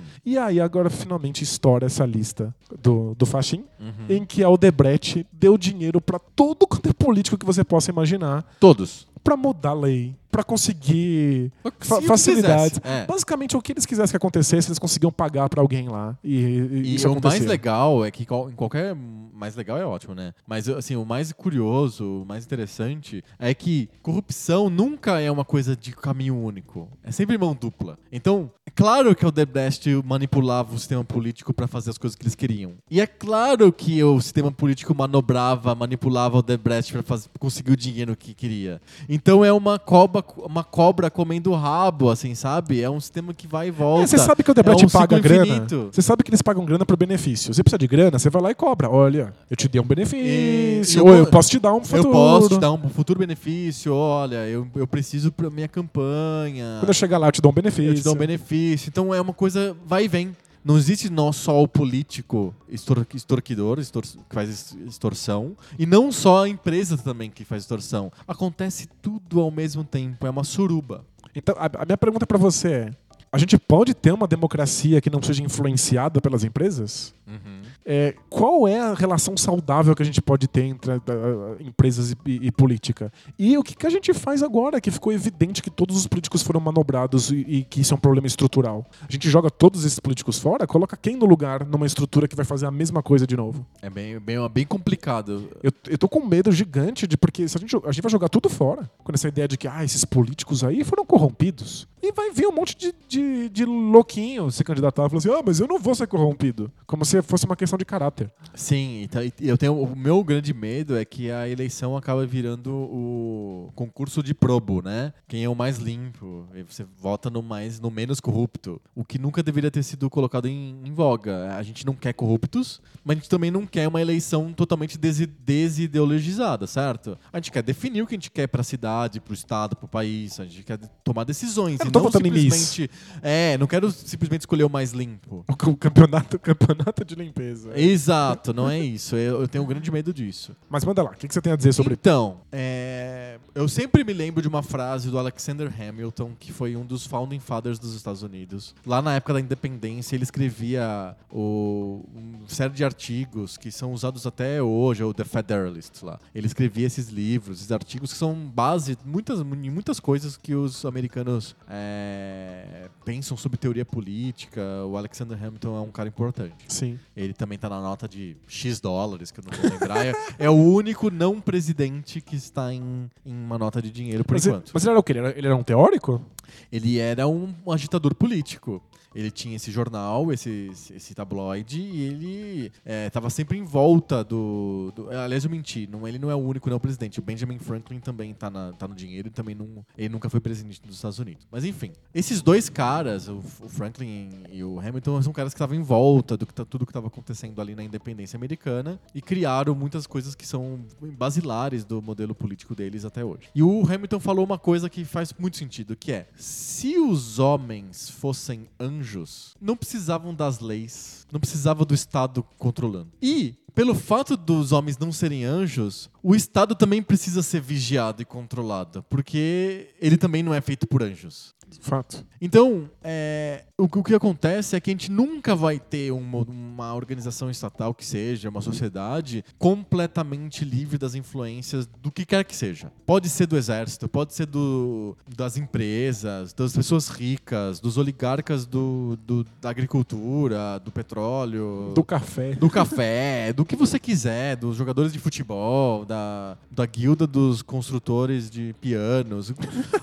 o, o Estado, a organização social, a sociedade sempre vai estar possivelmente sendo influenciada por um milhão de coisas. Obviamente, o dinheiro é a maior, mais importante dela. Então, onde tem poder, o dinheiro vai estar junto. Não tem como separar completamente. Por isso que eu lembro da frase do Hamilton. É, A gente precisa de criar mecanismos que tentem isolar o máximo possível a organização da cidade, do estado, do país, do estado em como um todo, do, do, do, do- do poder público, do dinheiro, dos empresários, do da, da- da- do, do exército, do, dos, sei lá, da religião. A gente precisa de isolar o Estado de tudo, todas essas interferências externas. Ele, porque O ele precisa zelar pelo, possível. ele precisa zelar pelo bem comum, né? Ele não, Exato. ele não pode zelar por quem tem, tem mais a oferecer pra ele, né? Exato. Então não, não é uma questão de bom do bem contra o mal, do, do- das pessoas boas e das pessoas ruins. É questão do sistema. A gente tem que desenhar um sistema que seja a mais que de- mantenha o poder público o mais completamente isolado das, das influências externas o possível. É que o, E- pro- o problema é isolar ele tanto que ele fique fechado em si mesmo e não consiga ver quais são as demandas do lado de fora. Isso tem problemas. A gente tem que lidar com esses problemas. Então, é uma briga que eu tenho sempre é com relação a, ao, por exemplo, ao com a, a grande aproximação que o prefeito de São Paulo, João Dória, coloca com do, da- do poder público com as entidades privadas, com as empresas. Ele é- veio do poder privado, ele é um cara, um empresário, cuja que fez a vida juntando empresários ao poder público. É o, é o ganha-pão do cara. Ele é um ele é um lobista, ele é um cara que é um matchmaker, é um cara que junta ah, empresariado e poder público há 30 anos. E quando ele vira prefeito, quando ele vira o poder público, ele continua trabalhando nesse modelo de aproximação do poder público com o poder privado. O problema é que isso fere um monte de coisas, um monte de isonomias que o Estado precisa de preservar. Por exemplo, a marca X de carro doou 50 carros para a prefeitura, para a CET poder controlar melhor o trânsito. Por que, que é a marca X e não a marca Y, a marca Z? O Estado não pode privilegiar uma marca em detrimento de outra. Até porque isso eventualmente pode causar, pode fazer com que você mude leis pra favorecer essa pessoa que doou as coisas. Exato. É o que a gente vê com o Odebrecht. O Odebrecht tá doando dinheiro pras pessoas. Exato. Pros tá políticos. É, exato. Por coincidência, no futuro, 10 anos depois, uma lei é mudada e olha só, o Odebrecht tá coincidentemente favorecida. Exato. O- o- o- tem um, de- depoimento que diz que o Lula prometeu pro Odebrecht que ele não, ele não ia mexer no setor petroquímico. Engraçado, é, não mexer é uma coisa que ninguém pode pegar. Exato. Ninguém vai ver e falar assim, caramba, ele mudou a lei, ele mudou, deve tá não, ele não mudou. ele não fez nada. É. Ele não fez nada, ele, ele estava, entre aspas, cobrando, prometendo para o Odebrecht que ele não faria alguma coisa. E aí ganhou dinheiro pra fazer nada. Ele ganhou dinheiro para não fazer, porque a, a- a inação é uma ação muito importante também. Politicamente, sim. É. Sim. Então, essa aproximação que, por exemplo, o Dória faz de maneira, entre aspas, legal e que as pessoas gostam muito. Porque ele tá aceitando doações e, e a, a sensação que dá é que tá sendo de graça pro, pro povo, né? Exato, não tá. Não é certo, então a gente precisa de um mecanismo para isso acontecer. E o mecanismo já existe. É o imposto. Quando você paga o imposto, o dinheiro vai para uma bola de dinheiro. Não tem mais nome, não tem mais o, o- não tem mais o, a, a empresa X ou a empresa Y, não tem o nome do doador. Ele vai para uma bola, uma bola anônima. E aí tem um negócio chamado orçamento, que é a sociedade se reunindo para decidir para onde vai o dinheiro do imposto. Quando você recebe doação, significa que você está privilegiando um assunto em detrimento do outro. Você quando você vai para a Coreia e pega doação de lâmpadas para iluminar a cidade, você está dizendo que iluminar a cidade é uma, é uma é uma é um assunto mais importante do que os outros assuntos que a cidade tem. É uma uma prioridade do poder público é iluminar a cidade. E você não faz isso com- no modelo certo, que é discutindo com a sociedade. Você não vai no- no- na Câmara dos Vereadores e fala: o que, que vocês acham mais importante? Iluminar a cidade ou botar mais ônibus na rua? E aí o- os vereadores que são eleitos pela, pela população falam: é melhor iluminar a cidade. Ah, então vamos iluminar a cidade. Não, ele vai pra Coreia e pega doação de lâmpadas das empresas XYZ e, E ilumina a cidade. E a gente não sabe qual é o preço disso. Esse é o pro- problema. Quando a gente faz licitação, e as licitações são pagas com o dinheiro do imposto, a gente sabe exatamente quanto custa o que está tá sendo trazido para a cidade. Quando você pega doação, você não sabe qual é o preço. Exato. Porque o preço é negociado no metajogo. Às vezes não é nem negociado explicitamente, mas é negociado. Às vezes a empresa que doa a lâmpada só quer aparecer na notícia. Só quer aparecer assim: empresa X doa lâmpadas. Empresa Y doa carros. Empresa Z planta árvores. É, às vezes ela só quer a publicidade. Mas a gente não sabe quanto custa essa publicidade. Qual é o valor dessa publicidade para a empresa X? Isso é dinheiro que o, o- o contribuinte está dando virtualmente para aquela empresa. Tá- en- Então, ao mesmo tempo, tá tirando o anonimato do, do imposto, ele é desproporcional porque o imposto é proporcional. Se a empresa X é grande, ela paga muito imposto. Se a empresa Y é pequena, ela paga pouco imposto. Agora, no modelo de doações, a empresa Y é pequena, dá muitas doações. E a empresa Z, que é grande, paga dá poucas doações. Destrói a proporcionalidade do imposto. Destrói o orçamento, destrói a prioridade das coisas. Porque recebia a doação de carros, então é mais importante colocar carros para CET, em vez de colocar marmita pro, pro funcionários públicos. Sei lá, inventei uma pauta qualquer que não sei se nem se existe. Mas você, você subverte a proporcionalidade do imposto, você subverte o orçamento e as prioridades que são discutidas entre a sociedade, você subverte a anonimidade do imposto, a propaganda que você não sabe quanto que vale, você subverte o saber quanto custa o carro, É, na, na licita- quanto custa a lâmpada. na licitação, você, você descobre esse tipo de coisa. Você faz uma licitação e vê, tipo, bom, você vai estar colocando propaganda aqui nos, nas estações de bicicleta. Quem paga mais? Exato. Quem dá mais dinheiro para poder fazer esse sistema aí e a botar gente teve um, mo- um modelo agora de hospitais privados fazendo o serviço do, do- da saúde pública e a gente descobre no final que sim, resolveu uma parte do problema, uma parte grande do, do problema, que é a famosa zerei a fila dos, dos exames. Mas não teve licitação, né? Ele escolheu os Ficou mais caro, fi- ficou quatro vezes mais caro. O exame feito na rede privada ficou quatro vezes mais caro do que o exame feito na E rede foram feitos em hospitais escolhidos a dedo. Por... Eles são não, eles amigos, são né? voluntários. Os hospitais se voluntariaram a participar do modelo do Corujão da Saúde. Mas, por que, que não é o hospital X ou o hospital Y? E por, que- por que, que a gente pagou quatro vezes mais caro? É mais caro mesmo. Na rede, na rede privada é tudo caro. É caro. ah, ok, o exame saiu, foi feito. A fila zerou. Na verdade, tem controvérsia sobre se a fila zerou ou não. Mas vamos assumir que a fila zerou. A que preço? Pagando quatro vezes mais caro? Para hospitais que se voluntariaram? A troco do quê? Então, por isso que eu tô falando, tudo- eu tô falando tudo isso, não é para desvirtuar, o- desvirtuar o tema, não, é- eu não tô transformando isso num debate a favor ou contra o modelo do Dória, ou a figura do Dória. Mas é porque é para isso que existem as regras, pra gente isolar o poder público mais, o mais que a gente conseguir do poder privado. Pra manter esse, esse modelo de corrupção, entre aspas, no submundo, porque a gente vai lá e descobre, pega e prende. Quando a gente tem um modelo que a mistura é absurda entre o poder público e o privado, não tem nem mais escândalo, não tem nem mais corrupção, não tem nem mais polícia e procurador e juiz e pessoas sendo presas. Simplesmente o poder público virou um balcão de negócios do É. poder privado. A gente não vai conseguir provar muita coisa nessa lista que, que a gente tem nas mãos. Porque vai ser, ah, eu doei dinheiro pra ele. Ah, por coincidência, eventualmente ele. Construiu o estádio da Copa. Exato, ele foi lá e me, me, me sugeriu pra fazer uma obra em Angola. Exato. É tipo, é, é uma coisa tão zona cinza, né? Tipo, você- não tá necessariamente quebrando nenhuma regra, Uhum. a não ser regras éticas. Sim. Algumas coisas quebraram regras, a gente Então, vai pegar, engraçado violadas, nessa lista, muitas vamos não. falar da lista? Essa lista tem pessoas que não ficaram ricas e tem pessoas que ficaram muito ricas. E todas pegaram muito dinheiro. Então você pega, por exemplo, o caso do Lula, ele pegou, ele pegou muito dinheiro nessa né, da, da Odebrecht. O máximo que ele fez pra ele é um sítio vagabundo, um, um apartamento super brega no Guarujá.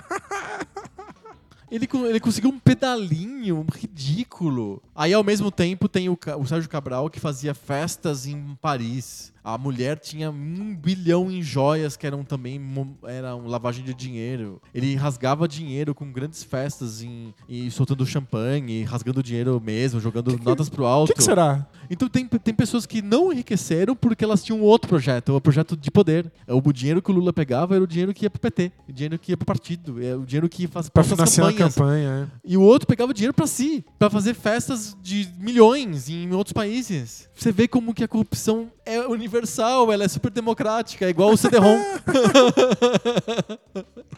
Serve alimenta todos os tudo, projetos, Ela é. serve todos os projetos. Então, tipo, Inclusive projetos que são projetos que se veem como projetos salvadores. sim. Então, tipo, muitos neoliberais aceitaram isso pensando, ok, isso vai ajudar a- o Brasil a ir pra frente, a ir pro, rumo ao progresso, a virar globalizado. Exato. Enquanto outros partidos aceitaram falando, não, isso vai financiar o nosso, os nossos partidos para que a gente consiga fazer um Brasil mais humano. Vamos ficar e mais 32 justo. anos no poder. Isso. Então tipo, tem, tem muita gente altruísta, tem muita gente egoísta fazendo exatamente A a, mesma, mesma coisa. coisa. O, proje- o, o sistema é totalmente zoado, né? O sistema é muito errado. E se a gente aproxima mais o poder público do poder privado, ele fica mais zoado ainda.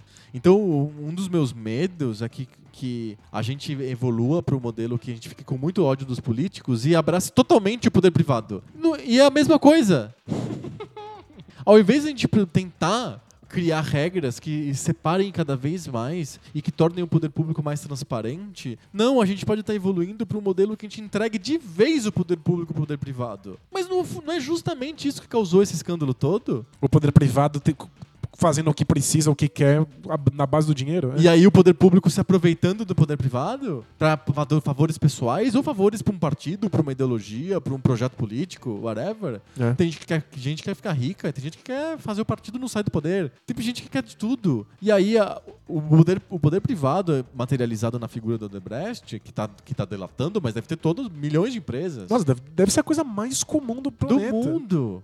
No mercado privado já acontece muita corrupção. No- na- em todas as indústrias. Você vai contratar um fornecedor, você pode escolher porque é o melhor fornecedor ou porque é teu amigo. E o amigo já é uma espécie de corrupção. E Você pode escolher porque o cara te deu um presente, te deu um brinde, te deu uma viagem. Você pode anunciar naquele portal porque ele te levou pra Copa do Mundo. Não é uma corrupção explícita, mas é um favor. O cara te deu uma viagem, você fica feliz com aquele cara e você vai lá e anuncia nele. É. Tem de tudo. Existe essa. é, a corrupção não é uma coisa exclusiva da classe política. né, Eu tava falando de licitação aqui, defendendo o modelo, mas a gente sabe muito bem que as empresas podem se juntar, jogar o preço nas alturas Cartelização. e faz cartel, faz faz Sabemos que aconteceu isso no metrô de São Paulo porque o- um, dos, um dos envolvidos teve que falar na Alemanha. A, Si- a Siemens, ela teve que abrir a boca lá, porque pegaram lá na Alemanha. ela cobrou 20 vezes mais, to- Mas ela juntou com os outros. e- combinou, todo mundo Exato. cobrou 30 vezes mais, ela cobrou 20 vezes mais. Então ela pegou esse dinheiro muito maior do que deveria ter recebido e distribuiu entre as outras. Exato. Fica todo mundo feliz, todo mundo ganha mais dinheiro do que ganharia se tivesse ganhado a licitação. E, E nem eu- precisou de ter, molhar a mão de um político especial. Não, nem precisa. Aí o poder público é quem gastou uma grana. Aí tem a, a dúvida de como é que o poder público não percebeu. Porque você tem um monte de especialistas que simplesmente sabem quanto custa um, um- um vagão de trem. Inclusive, E aí quando a licitação lista, sai muito Uma, maior. uma dúvida que eu tenho com a lista do Faquin é, ou a, é, a lista que chegou pra gente, tem, tem o judiciário não tá na lista. E, e- e muito provavelmente tem pessoas do judiciário envolvidas porque o judiciário é um poder importante. Não é só o legislativo e o executivo que são relevantes pros projetos. Não, mas pelo contrário. O legislativo, em, geral, pode, pode o- ajudar até mais. O judiciário ajuda muito. O- ele fica quieto, judiciário, ele não controlar os TCUs da vida, os, os, os, os, Por que você acha que não tá na lista? Não sei exatamente, mas ele não, não aparece ninguém do judiciário. Alguma coisa aconteceu. Não sei. Mas que é estranho, é. Enfim, o que eu queria dizer no final das contas, somando, é: a gente não consegue se livrar totalmente da, da, da influência entre o privado e o público. O que a gente tem que fazer é aumentar as regras, aumentar a vigilância. Porque a gente não, não somos anjos, os homens não são anjos, o, o Estado não é governado por anjos, nem as empresas são go- go-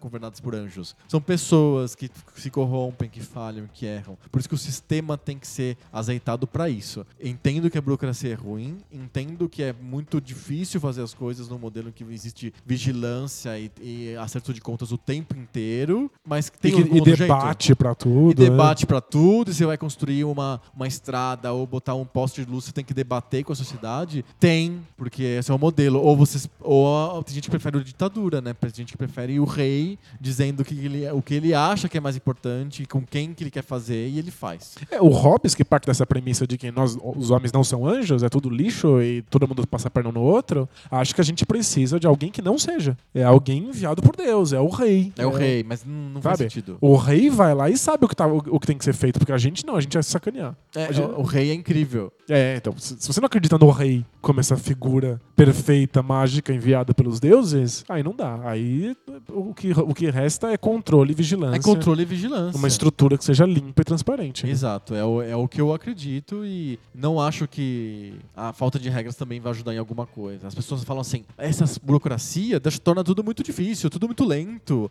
Pagou quatro vezes mais caro, eu tava conversando com um amigo meu ontem, pagou quatro vezes mais caro pelos exames? Ótimo, pelo menos os exames foram feitos e a fila foi zerada. Peraí, quem disse isso? A, a sociedade falou, votou e falou, olha, o importante é que a fila seja zerada e Mesmo pagando que quatro vezes pagando mais. quatro vezes mais caro? Ou foi aconteceu de repente? Ou poderia ser, vamos fazer. Será que não é melhor não é fazer uma licitação? Será que com esse dinheiro não dá pra fazer mais hospital? Ou aumentar a quantidade de, de lugares que fazem exames, etc, etc. Tinha um monte de outras saídas que poderiam ter sido debatidas, né? Não, foi, não teve debate nenhum, simplesmente falou assim: vamos pro mais rápido, que é ah, quem que, hospitais privados, alguém quer participar aqui do Corujão da Saúde? Digam aí os preços, a gente faz rápido. Ok, zerou a fila em três meses. É, Tô assumindo que zerou mesmo. Mas a que preço? E as pessoas decidiram É que seria esse né? preço. Viver em sociedade não é fácil. Ter uma, uma sociedade democrática é mais difícil ainda. Mas parafraseando aquele outro, acho que é o Winston Churchill, a democracia tá cheio de problemas, tá longe de ser perfeita, mas é o que tem pra hoje. Vamos ter que assumir essas, essas dores, essas dificuldades. É, eu só acho que a gente precisa mudar o modelo de uma maneira tão forte para que a gente não possa ter influência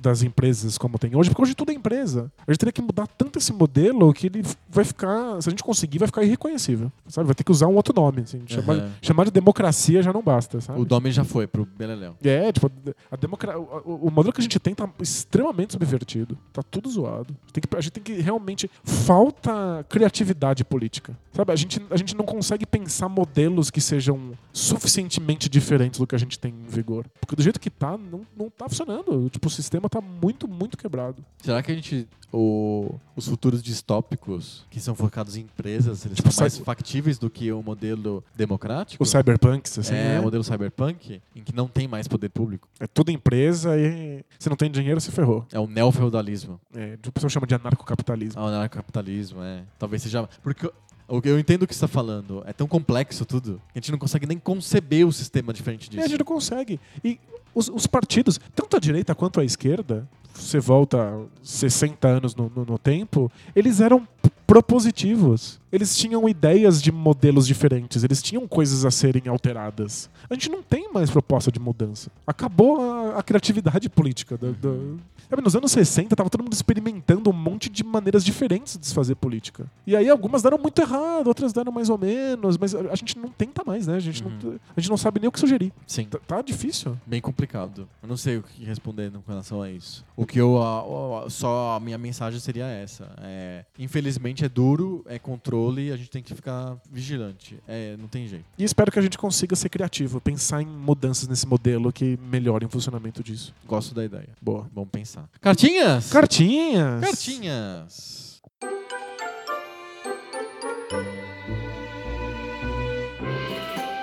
Cartinhas! Cartinha! Cartinha. Porque aqui o Poco Pixel é uma democracia representativa e a gente escuta o que os nossos ouvintes falam pra gente. A gente representa nossos ouvintes, né? Ah, não, acho que os ouvintes representam-se a si mesmos. Ainda bem representativa essa democracia. É uma democracia direta? Super direta? Super direta. Enfim, a gente recebe cartinhas. O que a gente quis dizer com tudo isso é: a gente recebe cartinhas. Você pode escrever pra gente no Facebook do PocoPixel, facebook.com/barra PocoPixel, no nosso Twitter, o arroba PocoPixel. Vocês podem mandar a gente no nosso, mandar e-mail pra gente no nosso site, PocoPixel.com, e comentar nos nossos posts lá no b9.com.br. E até no SoundCloud barra PocoPixel a gente também tá disponível pra vocês comentarem e conversarem com a gente. É muito canal. É muito canal pra vocês conversarem com a gente. Vamos ler algumas cartinhas que a gente recebeu essa semana? Bora lá. A gente, qual que foi o tema da semana passada, Danilo? Você sabe por acaso? Foi. Joguidade. Joguidade. Isso. Muito bom. A gente recebeu aqui o comentário do Thales e ele fala sobre o jogo Cadillacs and Dinosaurs. Lembra desse jogo? Lembro? Que é um beat'em up. É um beat'em up e ele, ele, ele jogava muito quando era criança. E ele amava, ele era louco por esse jogo. Aí ele foi pegar no MAME e tentou jogar o jogo. E depois da segunda fase o jogo tava insuportável. É difícil mesmo, né? É muito complicado. E aí ele fala sobre. é, o que que, o que, por que, que a gente se diverte quando era criança nesses jogos, sendo que a joguidade é a mesma? É a mesma joguidade, apertar botão freneticamente batendo em dinossauros. O que acontece que quando a gente é adulto, há vários anos depois, a gente pega a mesma joguidade e acha totalmente insuportável? O que, o que acontece nesse meio de caminho? Acho que a gente não sabia o que esperar, né? Será que é isso? A gente não tinha critério de comparação. Será que é, é contato com a história dos videogames que muda o jeito como a gente percebe os jogos? Você não acha que a gente ressignifica isso? A gente, a gente passa a esperar mais, mais das coisas? Será que é isso? Você acha que é só a idade? Não sei.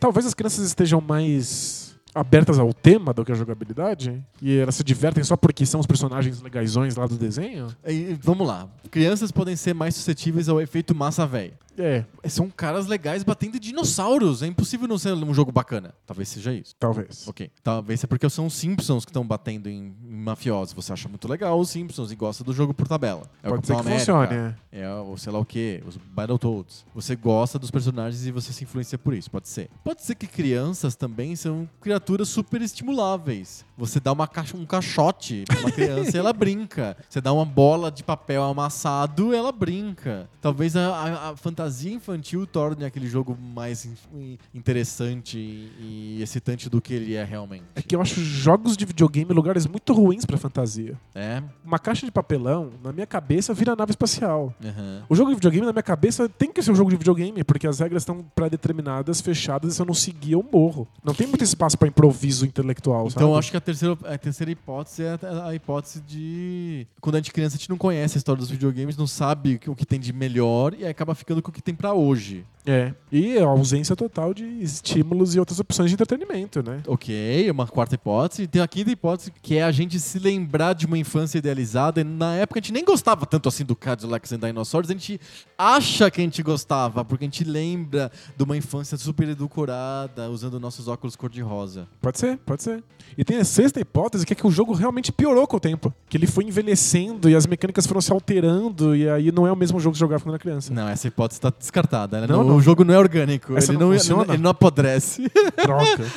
Porque parece que todos apodreceram, né? Tipo, É difícil. impressionante como os jogos apodrecem, né? A gente já fez um episódio sobre não consigo mais jogar esse jogo, É verdade. mas eu acho que talvez a gente um dia a gente possa voltar para uma, uma tentativa mais, em vez de listar os jogos que a gente não consegue mais jogar, a gente pode tentar descobrir por que que a gente gostava e não gosta mais. Um, episódio mais cabeçudo. Acho que a gente falou um pouco, mas acho que dá pra aprofundar nisso. Eu acho que com- certeza dá pra, dá pra a gente se aprofundar nisso. Valeu, Thales. Valeu. Muito bom. A gente recebeu aqui por. Também no, no, no B9, a gente recebeu listas de high five. Porque a gente pediu, mande suas listas de grandes decepções que vocês tiveram na vida de vocês. E a gente recebeu várias listas. Por exemplo, o Felipe, ele mandou a lista dele dizendo que o quinto maior decepção da vida dele é o Street Fighter V. Ele tá falando de muito pixel. Nossa, é muitíssimo pixel. Ele acha que. Veio meio pelado o jogo, né? Exatamente, diz que o jogo está muito cru. É. Ok. E O quarto é o Metal Slug do PlayStation 2. Que é 3D, né? É 3D. Nossa, é um desastre. Ele diz que ele gosta muito do Metal Slug, mas o 3D do 2 do, 2 não rolou. Não. Ahn, ele, o 3 é o Dragon Ball Ultimate Tenkaichi. Diz que é, é, é- é- é decepcionante pra ele porque é do Dragon Ball. A jogabilidade é muito ruim, mas por como é do Dragon Ball, ele, ele ficou pensando que ele, ele ficou imaginando que seria um jogo incrível. Eu acho que tem, acho- não sei se ele, se ele comenta, mas tinha uns Dragon Balls ah, antigos, que é o do. Que também acho que tem Kaichi Budokai, que são dos campeonatos de luta, que eram bem legais, e Aham. aí eles mudaram um pouco a fórmula e ficou tudo, tudo esquisito. Não rolou. O 2 é o Sonic 2006. Nossa, o Sonic Unleashed. Exatamente. É, é dos piores jogos já feitos. e parecia tão legal no trailer. Se tivesse lista de decepção muito pixel, eu estaria na minha. Porque é, parecia finalmente um jogo de Sonic moderno, 2D, bebendo no que o Mega Drive fazia direito. Parecia que finalmente eles iam voltar às origens fazendo um jogo decente. E aí você joga a primeira fase e eles conseguiram. O jogo é maravilhoso. Aí acaba a primeira fase. Você tem que andar num mundo 3D conversando com pessoas, ouvindo um monte de conversas aleatórias. Aí de repente ele vira um lobisomem, aí a fase é uma fase que você tem que lobisomar uns inimigos lento, chato, repetitivo. E aí 40 minutos depois, vendo um monte de, de conversa, tem mais uma fase de velocidade do Sonic. O que, que vocês estavam pensando? Nossa, não, tem, tem que ter xixi É, na cabeça. É, ele fala aqui que a gente, a gente malhou o Final Fight, mas pelo menos o jogo é curto. O- As fases de lobisomem do, do Sonic Unleashed são intermináveis. E pra chegar nelas é, vai- ainda vai a eternidade, porque fica aquele monte de gente conversando. Quem quer ver conversa é o Sonic. E pra ele, a primeira, a maior decepção que ele já teve com videogames foi do Crash Tag Team Racing. Eu adoro o Crash Team Racing, que é o Mario Kart do Crash Bandicoot no PlayStation. É bem legal mesmo. É muito legal. Mas aí o Tag Team Racing é péssimo. Segundo, conheço. Segundo o Felipe, é, é completamente copiado do Mario Kart Double Dash. Só que a, a, a jogabilidade é horrível. É só, é só apertar botão. Você vai apertando o botão e você faz uma fusão com o carro que você colidir e você vira um novo carro. Que? É. Ele, ele disse que na época achava ridículo que todas as corridas acabam sendo. acabarem sendo quem, quem consegue se fundir com o primeiro lugar. Então, você, você, em vez de você correr pra você ser o mais rápido, você, você corre pra você se fundir com um cara mais rápido. Das piores ideias que eu já ouvi. É que é de, é de tag team, né? Tipo de luta livre, né? Você joga, em duplas. Gente, é, é Não tão- tem como corrida sem duplas. é tão- Pensa. é tão ruim que é fascinante. pode ser em duplas? É, é fascinante. Eu vou procurar esse Eu jogo só pra, só pra ver isso acontecer. Só pra ver o horror. Muito bom. A gente recebeu também uma cartinha do Preto Murara. E ele é nosso mecenas esclarecido. Opa! É a cota. ele contou aqui que ele ainda é um cara que ele faz fases do Duke Nukem 3D. Caramba, ele é modder de Duke Nukem. Ele é modder de Duke Nukem. Ele conta a história aqui. Ele disse que ele tem a ver com a história da decepção com videogames. Que ele amava Doom e Wolfenstein 3D. Legal, todo mundo amava Doom. Sem dúvida. E aí um amigo dele apresentou pra ele o Duke Nukem 3D, que ele achou incrível porque acontece numa cidade, é realista, entre aspas. Só que aí o, o computador dele não tinha memória RAM suficiente pra jogar o CD do Duke Nukem 3D. aí ele conseguiu a versão em disquete, 14 disquetes. É, vai- no que a gente conversou hoje no tema principal, é. Deu pau. Ele disse que no- ele lembra até que foi no volume 6 que teve problema, ele teve que copiar de É, novo. um disquete que dê, que, que- que dê pau ali no processo tem que começar tudo, tudo desde o início. E aí o jogo não rodou, não é o mesmo jogo. é- a memória que ele tinha não era suficiente, não rodou.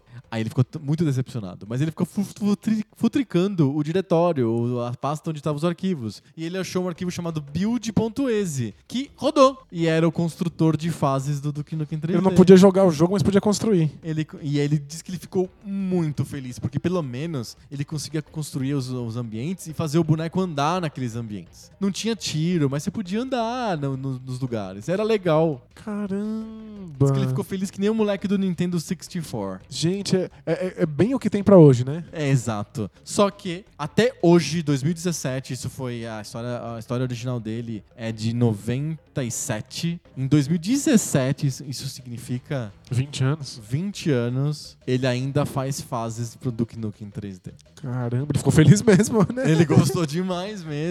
E pra ele é muito importante. Ele continua fazendo as fases, testando as fases. E ele diz que escuta um pouco o Pixel enquanto desenha fases. E... E- ele até mandou desenhos de uma fase dele que tava construindo, que é numa rodoviária. Mas você disponibiliza isso? Ainda tem uma, uma cena de pessoas que jogam essas fases que, que ele faz? Será? Ô, Preto, explica pra gente se alguém joga as suas, as suas fases. A gente tá muito curioso pra saber. Existe uma cena ativa de Do jogadores de Duke Duke Nukem Nukem? 3D, Que legal. bem doido, né? Talvez exista. Sim. Uns loucos pouco pixel, hein? Muito legal a tua história, Preto. Vou... Muito. Vou disponibilizar as suas telas do- da rodoviária pro pessoal dar uma olhada no, no site do Poco Pixel. Legal. Muito, muito legal mesmo. Última perguntinha a gente recebeu do Márcio Ribeiro. Ele ficou. Ele entrou em contato com a gente no Facebook, ficou super feliz de conversar com a gente e tal, e- mas ele tinha uma dúvida.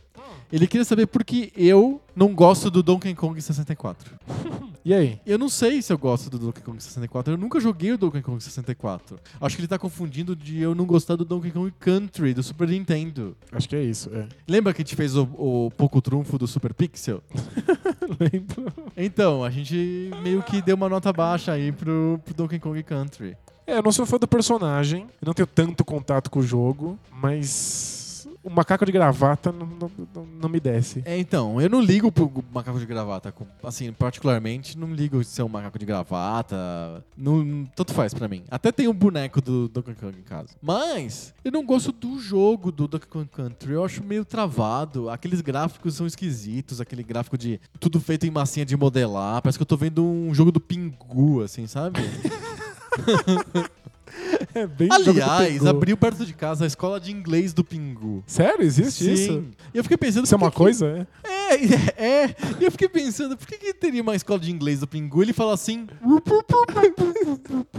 Ele não fala inglês. Vai ver que Ele é nem isso. é. fala. Você vai lá e aprende a falar inglês que nem o Pingu, que é.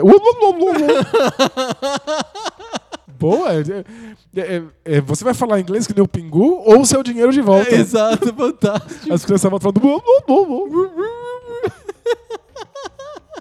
Mas enfim. Eu, nu- eu nunca joguei o Donkey Kong no 64. Também não, não sei Eu- se eu gosto do Donkey Kong 64. Eu Mas do ele é Country muito- do Super Nintendo eu não gosto. Eu sei que ele é bem próximo do Banjo-Kazooie, que eu acho um jogo espetacular. Aham, mesma produtora. Tal. produtora, usa a mesma engine e tudo. É, mas o, o Donkey Kong Country e os, os segu- subsequentes, né? Os, o 2 e o 3, eu não, não são jogos que me pegam porque eu acho que quando eu vejo uma plataforma, eu imagino o Mario. Eu imagino um jogo rápido, que eu vou fazer milhões de coisas super peripécias incríveis, acrobáticas, que vai ser assim, maior que a vida. E o Donkey Kong Country é um jogo meio lerdão. Aquele macaco pesa 5 toneladas. Ele É. é de massinha de modelar igual pingu.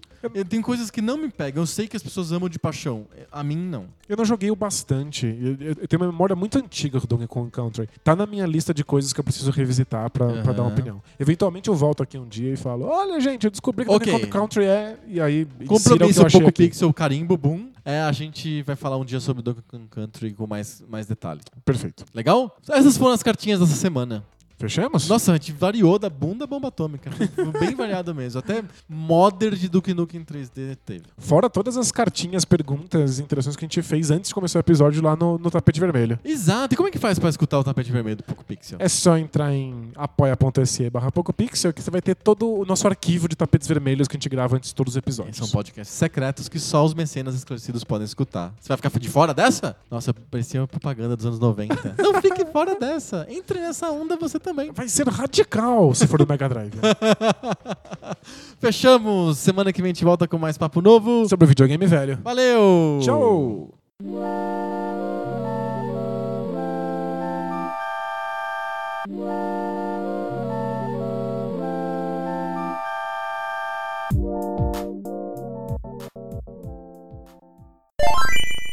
E a ausência total de estímulos e outras opções de entretenimento, né? Ok, uma quarta hipótese. Tem a quinta hipótese que é.